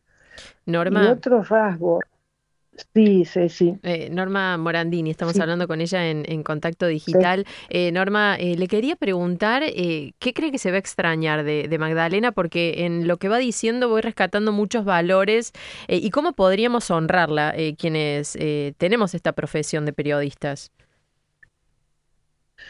Lo más hermoso de todo lo que yo, todos los periodistas, los sus colegas, las anécdotas han ido devolviendo lo que solo se llega a ser tan querida por la gente cuando se es íntegro, mm. cuando no se tiene mm, una cara para afuera y otra para adentro. Pero lo conmovedor para mí a lo largo del día que se la evocaba, que subimos, supimos de su muerte, es lo que decían los oyentes, ¿no? Y creo que ese fragmento que cada uno de nosotros ha dejado, eso es lo emocional pero lo otro es que ella va a quedar en la historia. Ella ha sido pionera, ella ha tenido una gran participación, este, toda una vida vivida, todo lo que hizo dentro del periodismo, porque hay un aspecto de Magdalena, ella eligió el periodismo y canceló la escritora. Sábado, cuando iba un joven que, le decía que quería ser escritor, le decía, póngase un kiosco, no vaya al periodismo. Porque el periodismo, con esto de que cada día es algo nuevo, lo que es instantáneo, te va postergando lo que necesita un escritor, como ella decía en la entrevista, esta última, necesitas de tiempo, necesitas de concentración, necesitas no distraerte con muchas cosas. Y ella postergó esa gran escritora que ella también fue, porque fue una periodista que fue movilera, que estuvo en la televisión, que hizo radio, que hay que levantarse durante más de 30 años a las 4 de la madrugada, ¿no? Sí. Eh, yo honestamente no sé si lo resistiría, ¿no? Entonces es, va a quedar esa figura eh, que sobre ella no se va a poder relatar nada diferente a lo que fue, porque ha dejado con su vida testimonio de ciudadanía, testimonio de periodista, testimonio de persona íntegra. Eh, Kapuscinski, otro maestro de, periodista, decía que esta profesión no es para cínicos, hacen falta buenas personas para que tengan empatía, porque la vocación pública de los periodistas de verdad es siempre el otro, no somos nosotras. Norma. siempre es el otro, digamos. Sí. Eh, perdón, te, tocó eh, atravesar la, pandemia y el encierro, bueno, como muchos obviamente, y publicaste un libro llamado Silencios, ¿no? Yo te quería preguntar si fue una manera de, afrontar esa situación extrema a nivel personal y familiar, eh, haciendo una reflexión sobre momentos clave de tu vida, aprovechando esa situación de encierro, o sea, ¿y qué te motivó a hacerlo también? Bueno, yo creo que el, encierro a mí me dio la posibilidad de un diálogo interior conmigo misma que yo no sabía, si yo con, nunca me animé por defensa, bueno, los mecanismos que tenemos los seres humanos, eh, con todo lo que testimonié, cubrí el juicio de las juntas, todas mis lecturas, el estudio, pero nunca, nunca me había animado a imaginar la vida final de mis dos hermanos menores, ¿no? Eh, y eso me permitió el, el confinamiento. Yo estaba en un departamento que no tenía los gustos, mis gustos literarios, y entonces me puse a leer lo que yo tengo en mis alminículos electrónicos y me animé a leer los testimonios de las sobrevivientes de la ESMA, ¿no? ingenuamente queriendo buscar una intimidad que por supuesto no está ahí. Pero eso me devolvió muchas cosas eh, que tenemos acallado porque no, no, quiero hacer juicio de esto, se hace silencio por miedo, se hace silencio por dolor, se hace silencio por amor. No se le dice a los hijos a lo mejor cosas que nos hacen sufrir para protegerlos. ¿Y qué es lo más grave que les ha dado a una sociedad? Si no es una tiranía, una guerra civil, y hemos tenido además una guerra, la humillación de una guerra perdida. Eh, vino el juicio, recuperamos la palabra jurídica. En los 90 mi generación intentó hacer una autocrítica de la violencia guerrillera. Hubo una carta muy importante, la del filósofo cordobés Oscar del Barco, con el no matarás, que movió un poquito las aguas de la izquierda en los 90, pero llegó el kirchnerismo y congeló la historia, se apropió de, nuestra, de nuestros muertos, Hoy me mandaron una foto de la ESMA, que hay un cartel que dice con Cristina. Bueno, eso es profanarnos, profanar lo que tiene que ser un lugar de silencio, un lugar de, que podamos asumir con conciencia lo que nos ha pasado para no seguir matándonos a perpetuidad, porque de esto se trata, no, no, no podemos seguir matándonos eh, simbólicamente, verbalmente, pero la violencia que se está, eh, se está cocinando eh, por la irresponsabilidad de aquellos que tenemos responsabilidad de micrófono y más aún los que tienen responsabilidad porque son las máximas investiduras del país. Es decir, eso me dio a mí, es lo que pude poner como reflexión. Pero lo que me ha dado es lo que suscita ahora el libro, ¿no? Mi propia emoción, que ahora lloro hasta por los rincones emocionada, y la gente que se me acerca. Eh, me impresiona mucho, mucho que se me acercan hombres de mi generación y todos en general vienen muy emocionados. Entonces, ahí ustedes son jóvenes no tienen nada que ver con ese pasado, no tienen que hacerse cargo de ese pasado, pero como decía Brecht, a las generaciones del futuro, miren de lo que se salvaron. Recuerden siempre de lo que se salvaron. Sí. Norma, y te, hago una última pregunta, porque nos estamos quedando sin tiempo, pero eh, no quería dejar de recordar que vos en la época de la dictadura militar tuviste que exiliarte en España, donde trabajaste como periodista, y que tenés dos hermanos desaparecidos, eh, Néstor y Cristina. Y te quería preguntar cómo pudiste hacer para superar esa situación, para seguir adelante. Bueno, digo que tengo que repetir lo de Magdalena. Yo agradezco a la vida que no me haya resentido eh, el exilio, que es algo brutal, a mí me regaló ejercer periodismo en libertad, haber podido trabajar en una de las revistas emblemáticas de España, entonces agradezco a la vida que yo miro más lo que me dan que lo que me quitan y creo que eso me ha protegido y además porque el dolor siempre es más fuerte que la ira. Es mucho más fácil gritar e insultar que no reconocer lo que late dentro de uno, que es el dolor por lo que sea. Y eso yo lo aprendí, por eso aprendí a desconfiar de los que gritan, porque los que tenemos, eh, todas las personas, no yo, se quiten el yo, cuando se tiene dolor eh, profundo, íntimo, difícil de transmitir, no se insulta ni se grita, se hace silencio. Norma Morandini, siempre es un placer escucharte. Muchas gracias por estos minutos en Contacto Digital. Un abrazo. Un abrazo a ustedes y gracias por permitirme tener a, Magdalena tan cerca. Hablamos con la periodista Norma Morandini acá en Contacto Digital.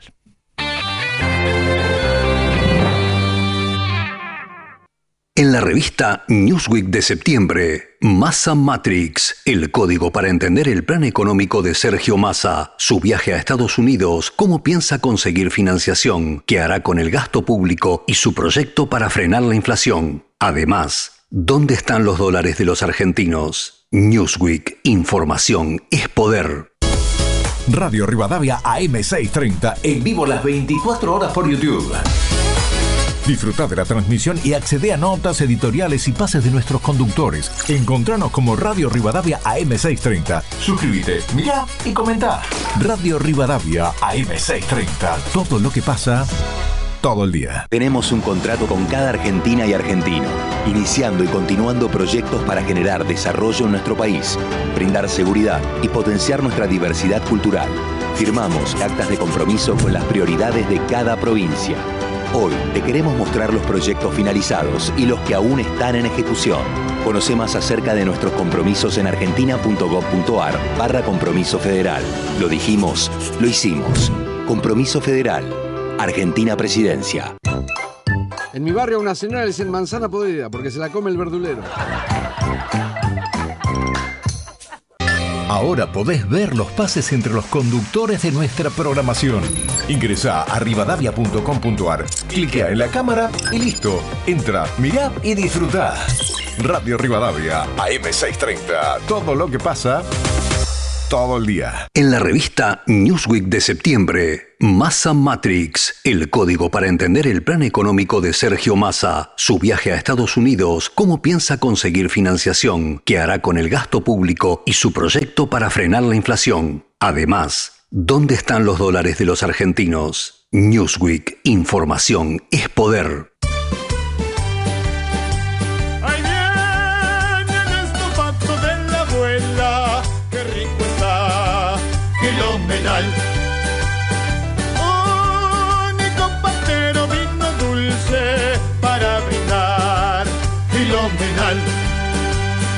Pásame sinfoncito que este tinto voy a asustar. Filomenal. Con Santa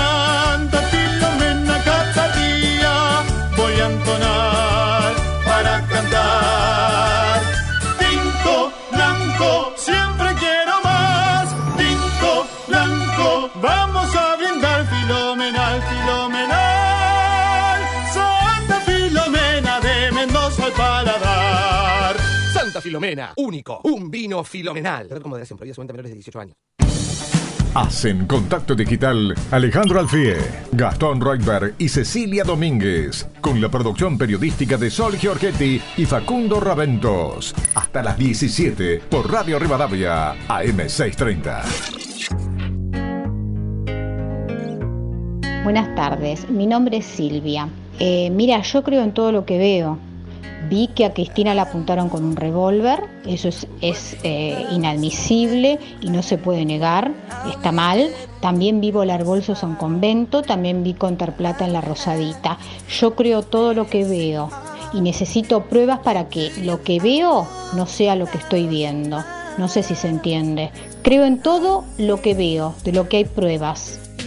Hola chicos, ¿lo vieron hoy en la iglesia por la misa para defender a Cristina? A Dualde, de nuevo, él los trajo ya del sur y ahora está de nuevo con ellos. Son todos iguales. No había nadie en la plaza, solamente todos los funcionarios que estaban adentro de la iglesia. Esto es, esto es muy dudoso, nadie se puede, no se lo puede creer ni un chico de 5 años. Bueno, saludos, está bueno el programa. Manuel de Villo Pisa. Buenas tardes, Contacto Digital, Oscar de Lomas.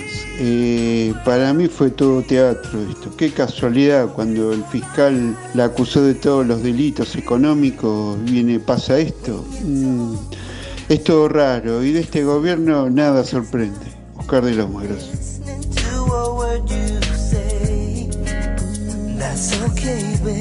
Mensaje internacional para seguir con lo que escuchábamos recién. Nos saluda Antonio de Río de Janeiro, Brasil. Dice que escucha nuestro programa a través de la app y eh, nos manda saludos. Gracias, Antonio Keu de Río de Janeiro, eh, Brasil. Muchos mensajes por la entrevista de recién con Norma Morandini. Qué fantástica Norma Morandini, dice eh, una oyente. Alicia, un ejemplo de mujer, Magdalena.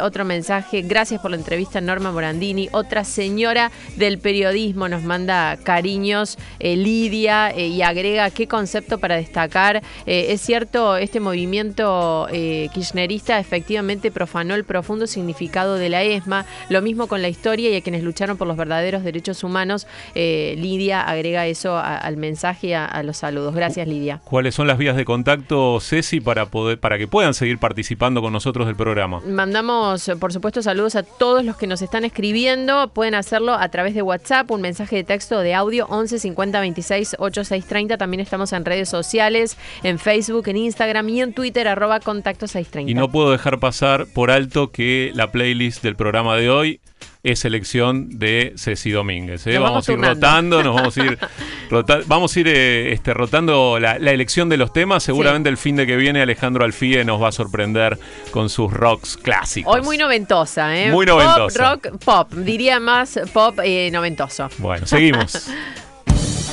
La información que necesitas para el fin de semana te la trae Sol Giorgetti en Contacto Digital, un puente entre las personas y los medios.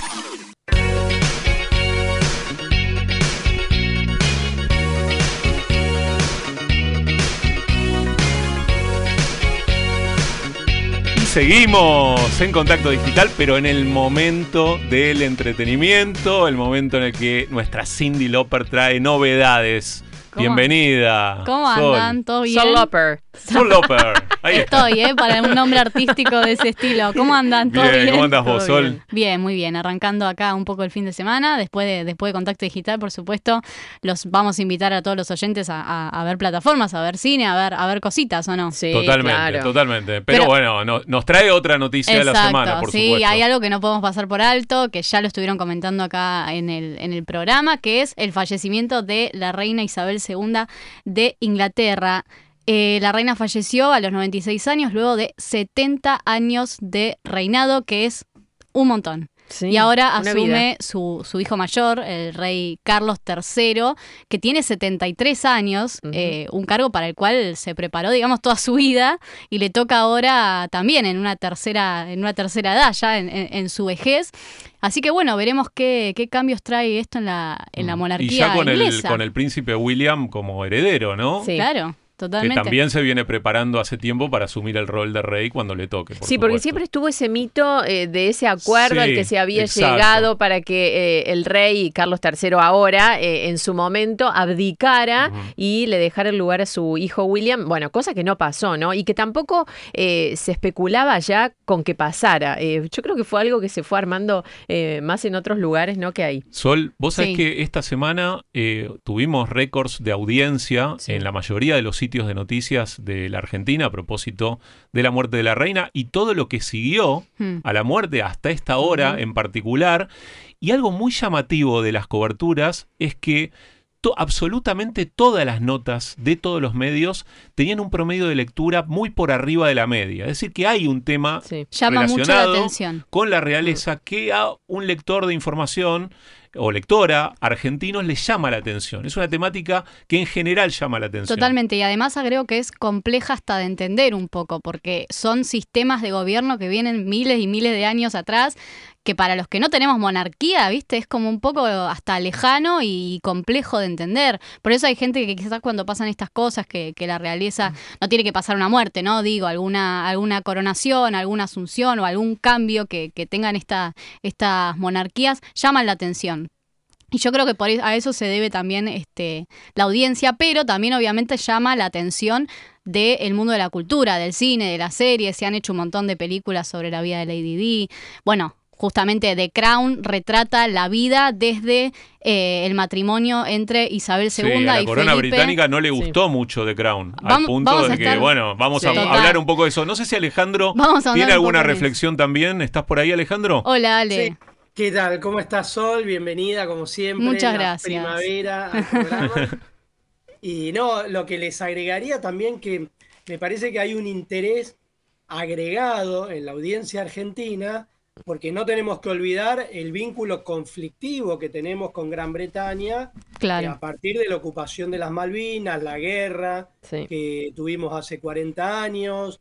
Es decir, eh, yo le agregaría a, a todo lo que tiene que ver, obviamente, con la muerte de la reina Isabel y el ascenso de Carlos, eh, esta relación conflictiva que tenemos con Gran Bretaña.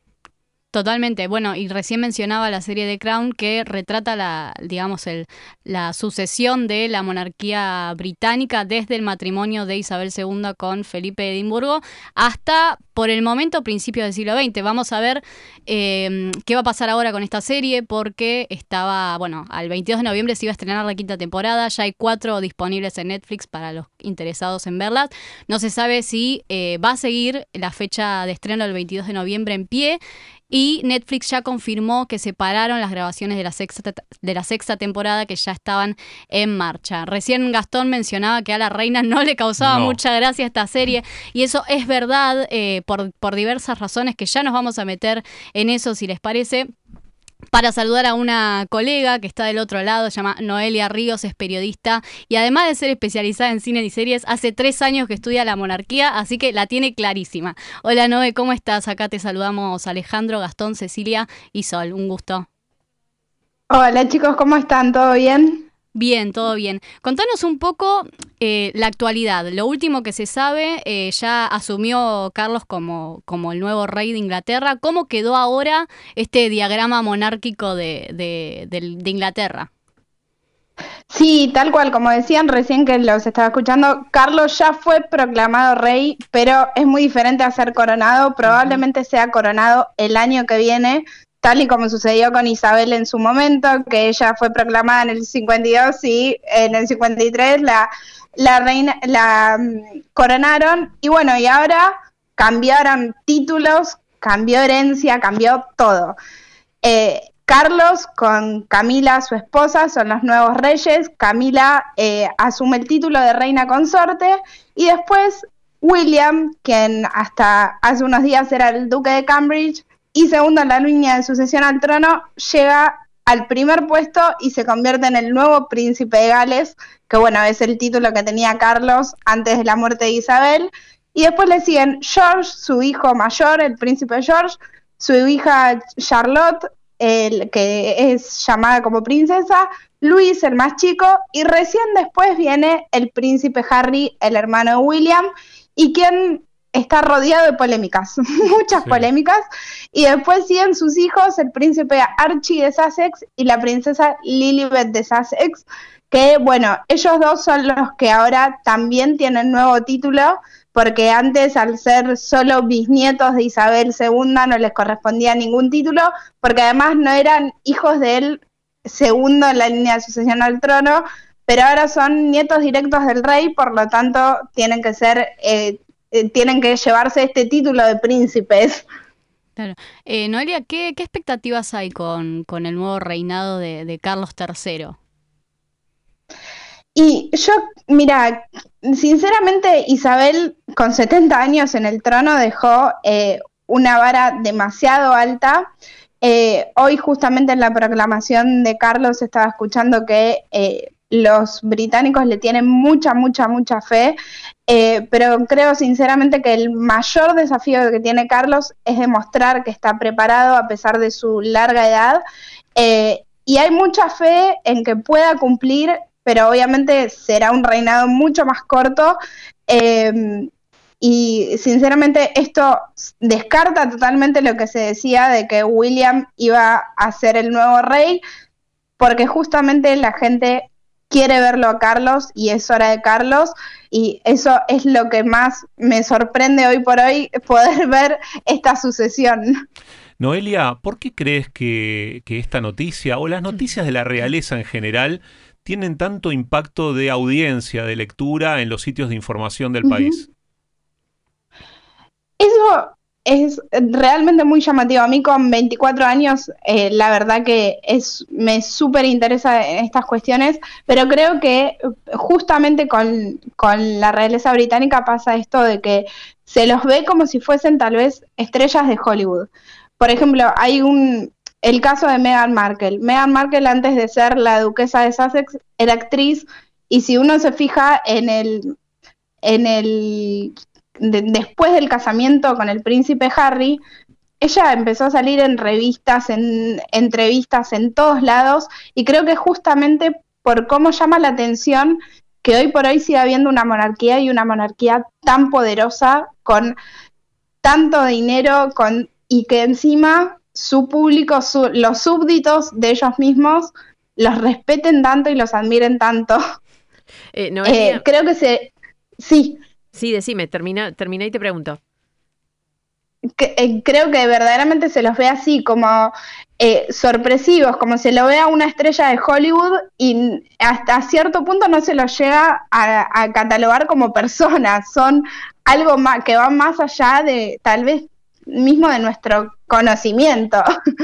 Eh, Noelia, eh, más allá de, que muchos de nosotros eh, vimos la serie de Crown, también decíamos recién que para la realeza, para Isabel II y para esa familia, fue controvertida la, serie. ¿Cuánto crees que, que pudo representar lo que es la realidad, lo que se vivió en realidad, la historia de la corona, la serie?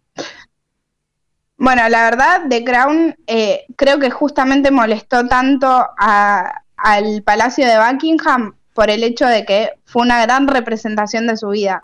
Eh, si bien, bueno, más de una vez Peter Morgan, que es el, el creador de la serie, aseguró que se tomó ciertas licencias creativas en la creación y en hacer todo el guion, creo que es una gran representación eh, de lo que le pasó a todos en la vida. Mismo el príncipe Harry llegó a declarar más de una vez que se acerca demasiado a la realidad. Mm. Por eso también hay tanta polémica ahora con The Crown y qué va a pasar con su estreno y la gente quiere saber y es más, ahora yo creo que le vendría muy bien a Netflix estrenarla porque el interés va a estar puesto justamente en la quinta temporada que es la más polémica. Totalmente. Eh, en concordancia con eso, em, recién decíamos que la fecha de estreno de la quinta temporada está pautada para este 22 de noviembre. Sin embargo, eh, han pedido que, se paren las grabaciones por respeto, ¿no? Esta, esta controversia entre lo que decíamos antes, ¿no? La enemistad entre los creadores de The Crown y este, la corona. ¿Qué, ¿Qué se espera que puede pasar? O sea, ¿van a frenar las grabaciones? Eh, ¿Se va a estrenar realmente el 22 de noviembre como estaba planeado o hay planes de esperar un poco más? Sí, la realidad es que por ahora eh, Morgan solamente anunció que se frenan los rodajes y que él no va a decir nada más por ahora por silencio y por respeto. Además, una cuestión de que en Inglaterra eh, decretaron duelo nacional, por lo tanto hay actividades que no se pueden llevar a cabo, como es el rodaje de una serie. Entonces, esto es por tiempo indefinido, eh, no se sabe eh, cuándo van a volver a rodar y en cuanto a la quinta tampoco hay noticias. Yo creo que Netflix va a esperar a To Doom, que es el evento exclusivo que hacen el 24 de septiembre, para anunciar si efectivamente va a haber eh, fecha de estreno en noviembre.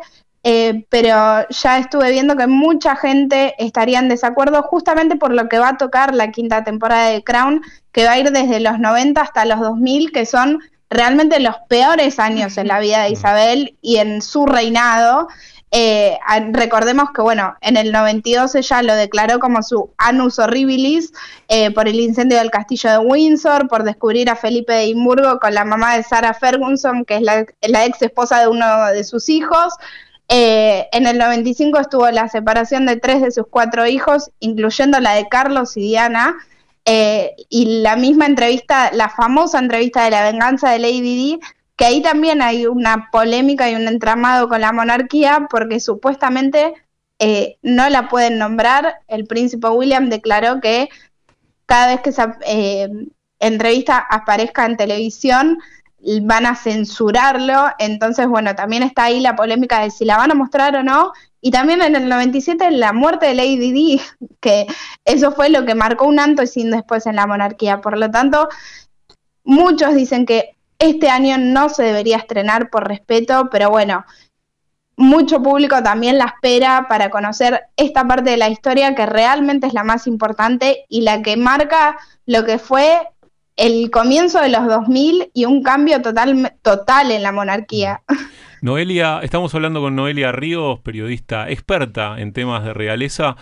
Noelia, ¿vos crees que eh, Carlos III, el nuevo rey, eh, va a cambiar un poco su perfil ruidoso y va a adoptar un perfil más parecido a su madre, a lo que fue ese perfil bajo, pero a la vez eh, una figura pública este, reconocida, ¿no? Por supuesto. ¿O crees que va, que por su característica, ¿no? va a cambiar un poco ese estilo? La verdad que debería hacerlo, pero hoy por hoy la imagen de Carlos está asociada con, con ese hombre que se conoce todo de él, entonces no creo que le sea tan fácil, pero teniendo en cuenta cómo Isabel llegó a su reinado y cómo estuvo estos 70 años en el trono, con este perfil bajo y que marcó la excelencia de un reinado tan largo en, Europa, Carlos debería ir por la misma línea pero va a ser muy difícil. Los medios eh, ya lo tienen a él como el polémico de la familia real, más allá de lo que pase con Harry ahora, que ahora él es el, polémico, eh, pero realmente va a ser muy difícil para Carlos limpiar esa imagen, pero yo particularmente que creo que después de tantos años él está capacitado ampliamente para ser el nuevo rey y sorprender, de hecho, eh, tal vez con nuevas alianzas, nuevas uniones y un acercamiento tal vez a su hijo menor que eh, sería fundamental para dejar y limpiar un poco de la imagen de todo lo que ellos estuvieron haciendo este, estos últimos años. Eh, Noelia, nos estamos quedando sin tiempo, así que vamos a tener que ir cerrando la entrevista. Te agradecemos muchísimo estos minutos con nosotros. No, muchas gracias a ustedes y bueno, eh, los, nos vemos la próxima. Buen fin de semana. Muchas gracias. Buen fin de semana. Hablábamos con Noelia Ríos, periodista especialista en cine, series y también en la monarquía.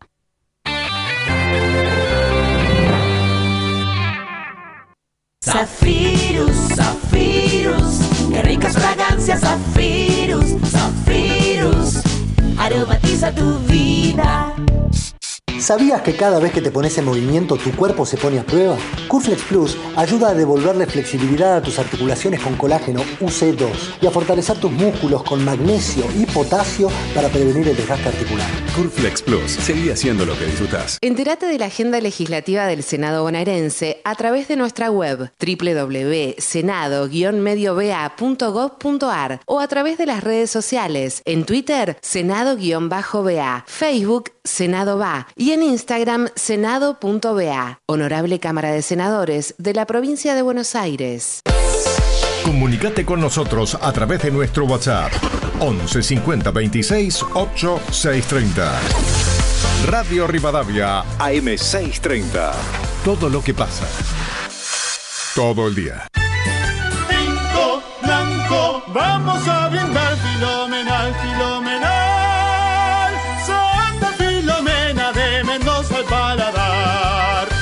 Filomena. Único. Un vino filomenal.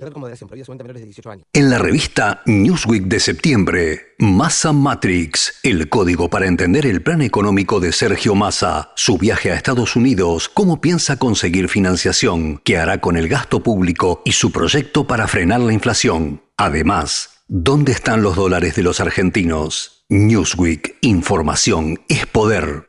Para los que somos arriesgados, enamoradizos, exagerados o impulsivos y lo sentimos en la panza, existe Sertal Perlas. Porque está bueno ser tal como sos. Sertal Perlas es una cápsula blanda de rápido alivio para los dolores y malestares digestivos. Sertal, qué felicidad sentirse bien. Quédate en Radio Rivadavia AM630. Ya llega Tres Hemisferios.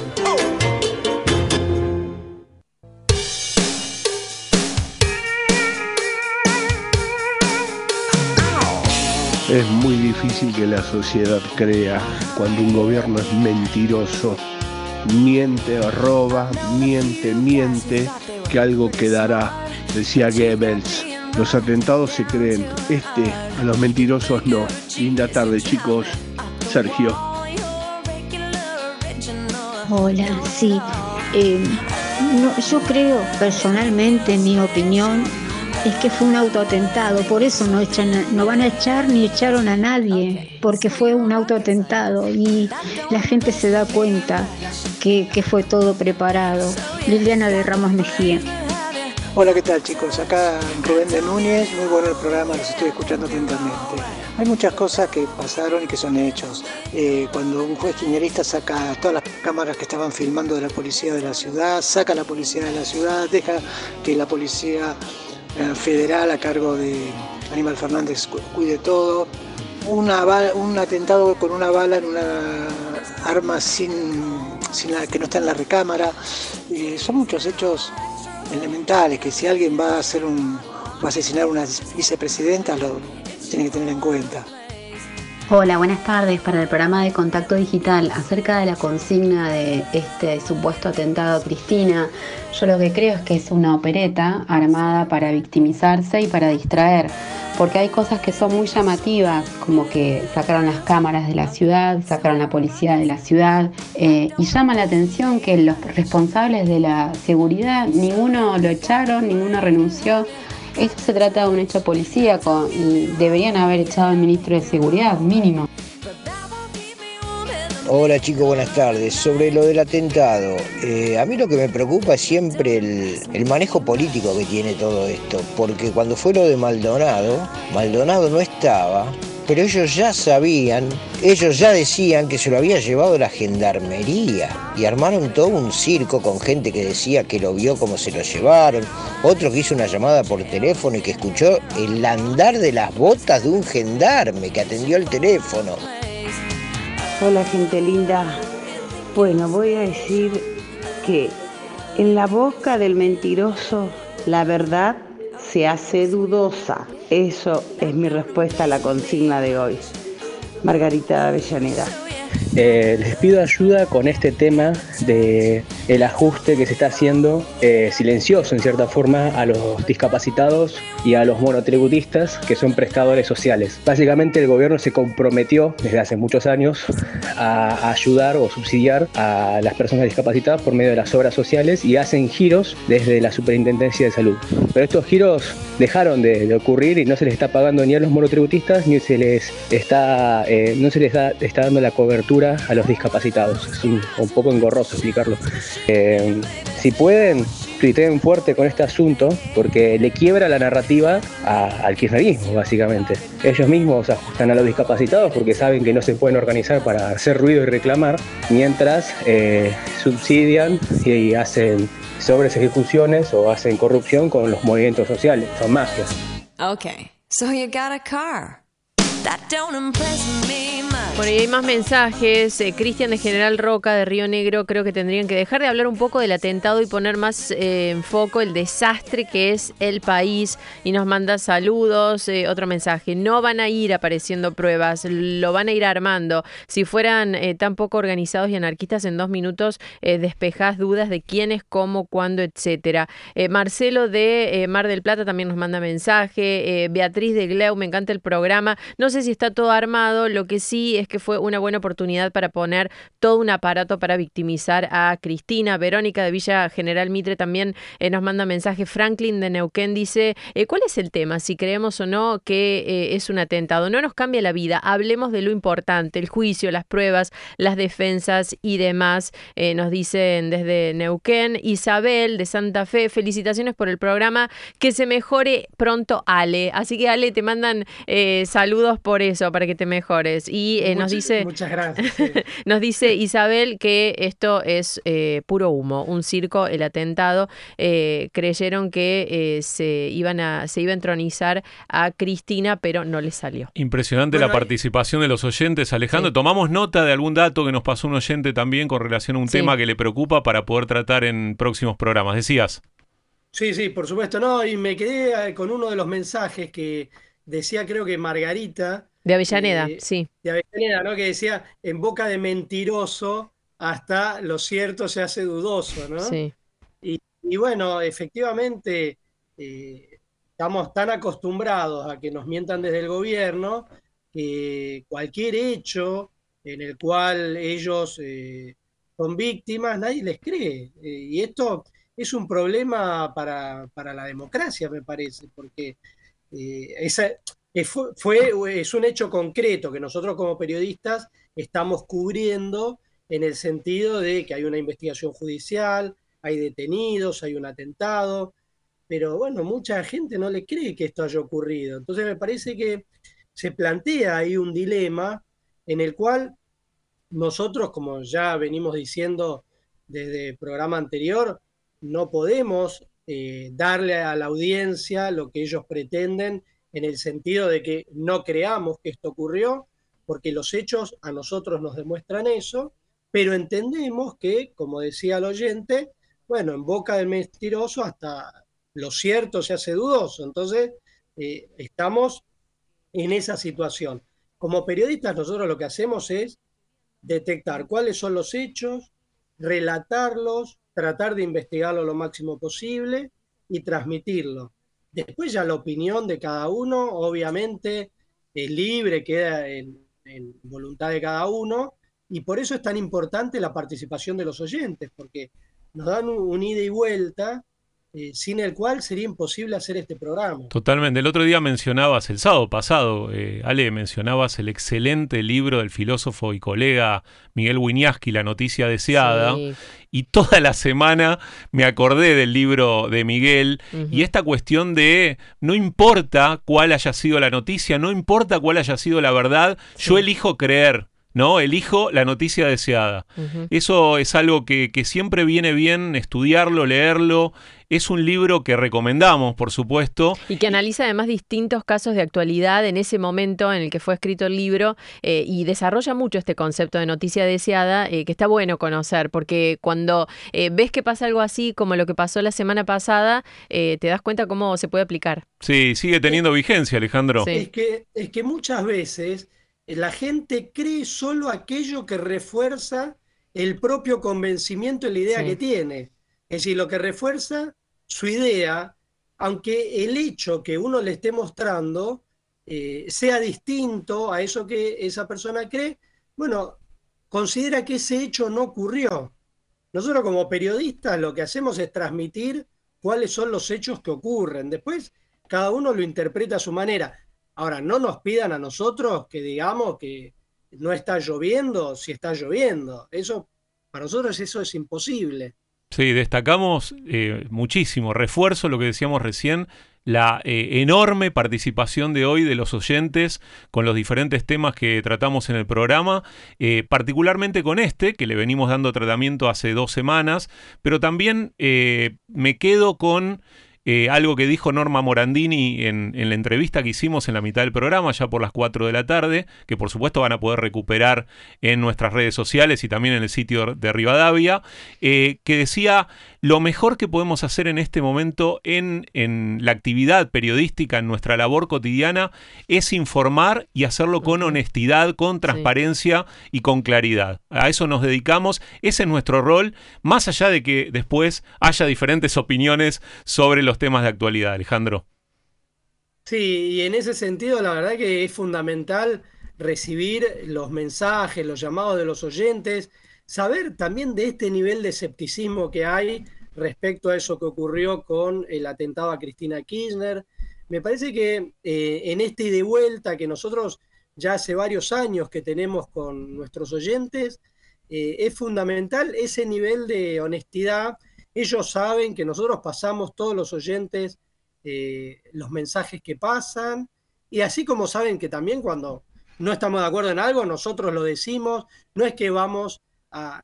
En ese sentido no somos hipócritas, no es que nosotros vamos a decir algo para quedar bien con los oyentes. Ellos saben que nosotros les vamos a decir la verdad, que les vamos a decir lo que pensamos, que vamos a investigar los temas, lo vamos a transmitir de la mejor manera posible.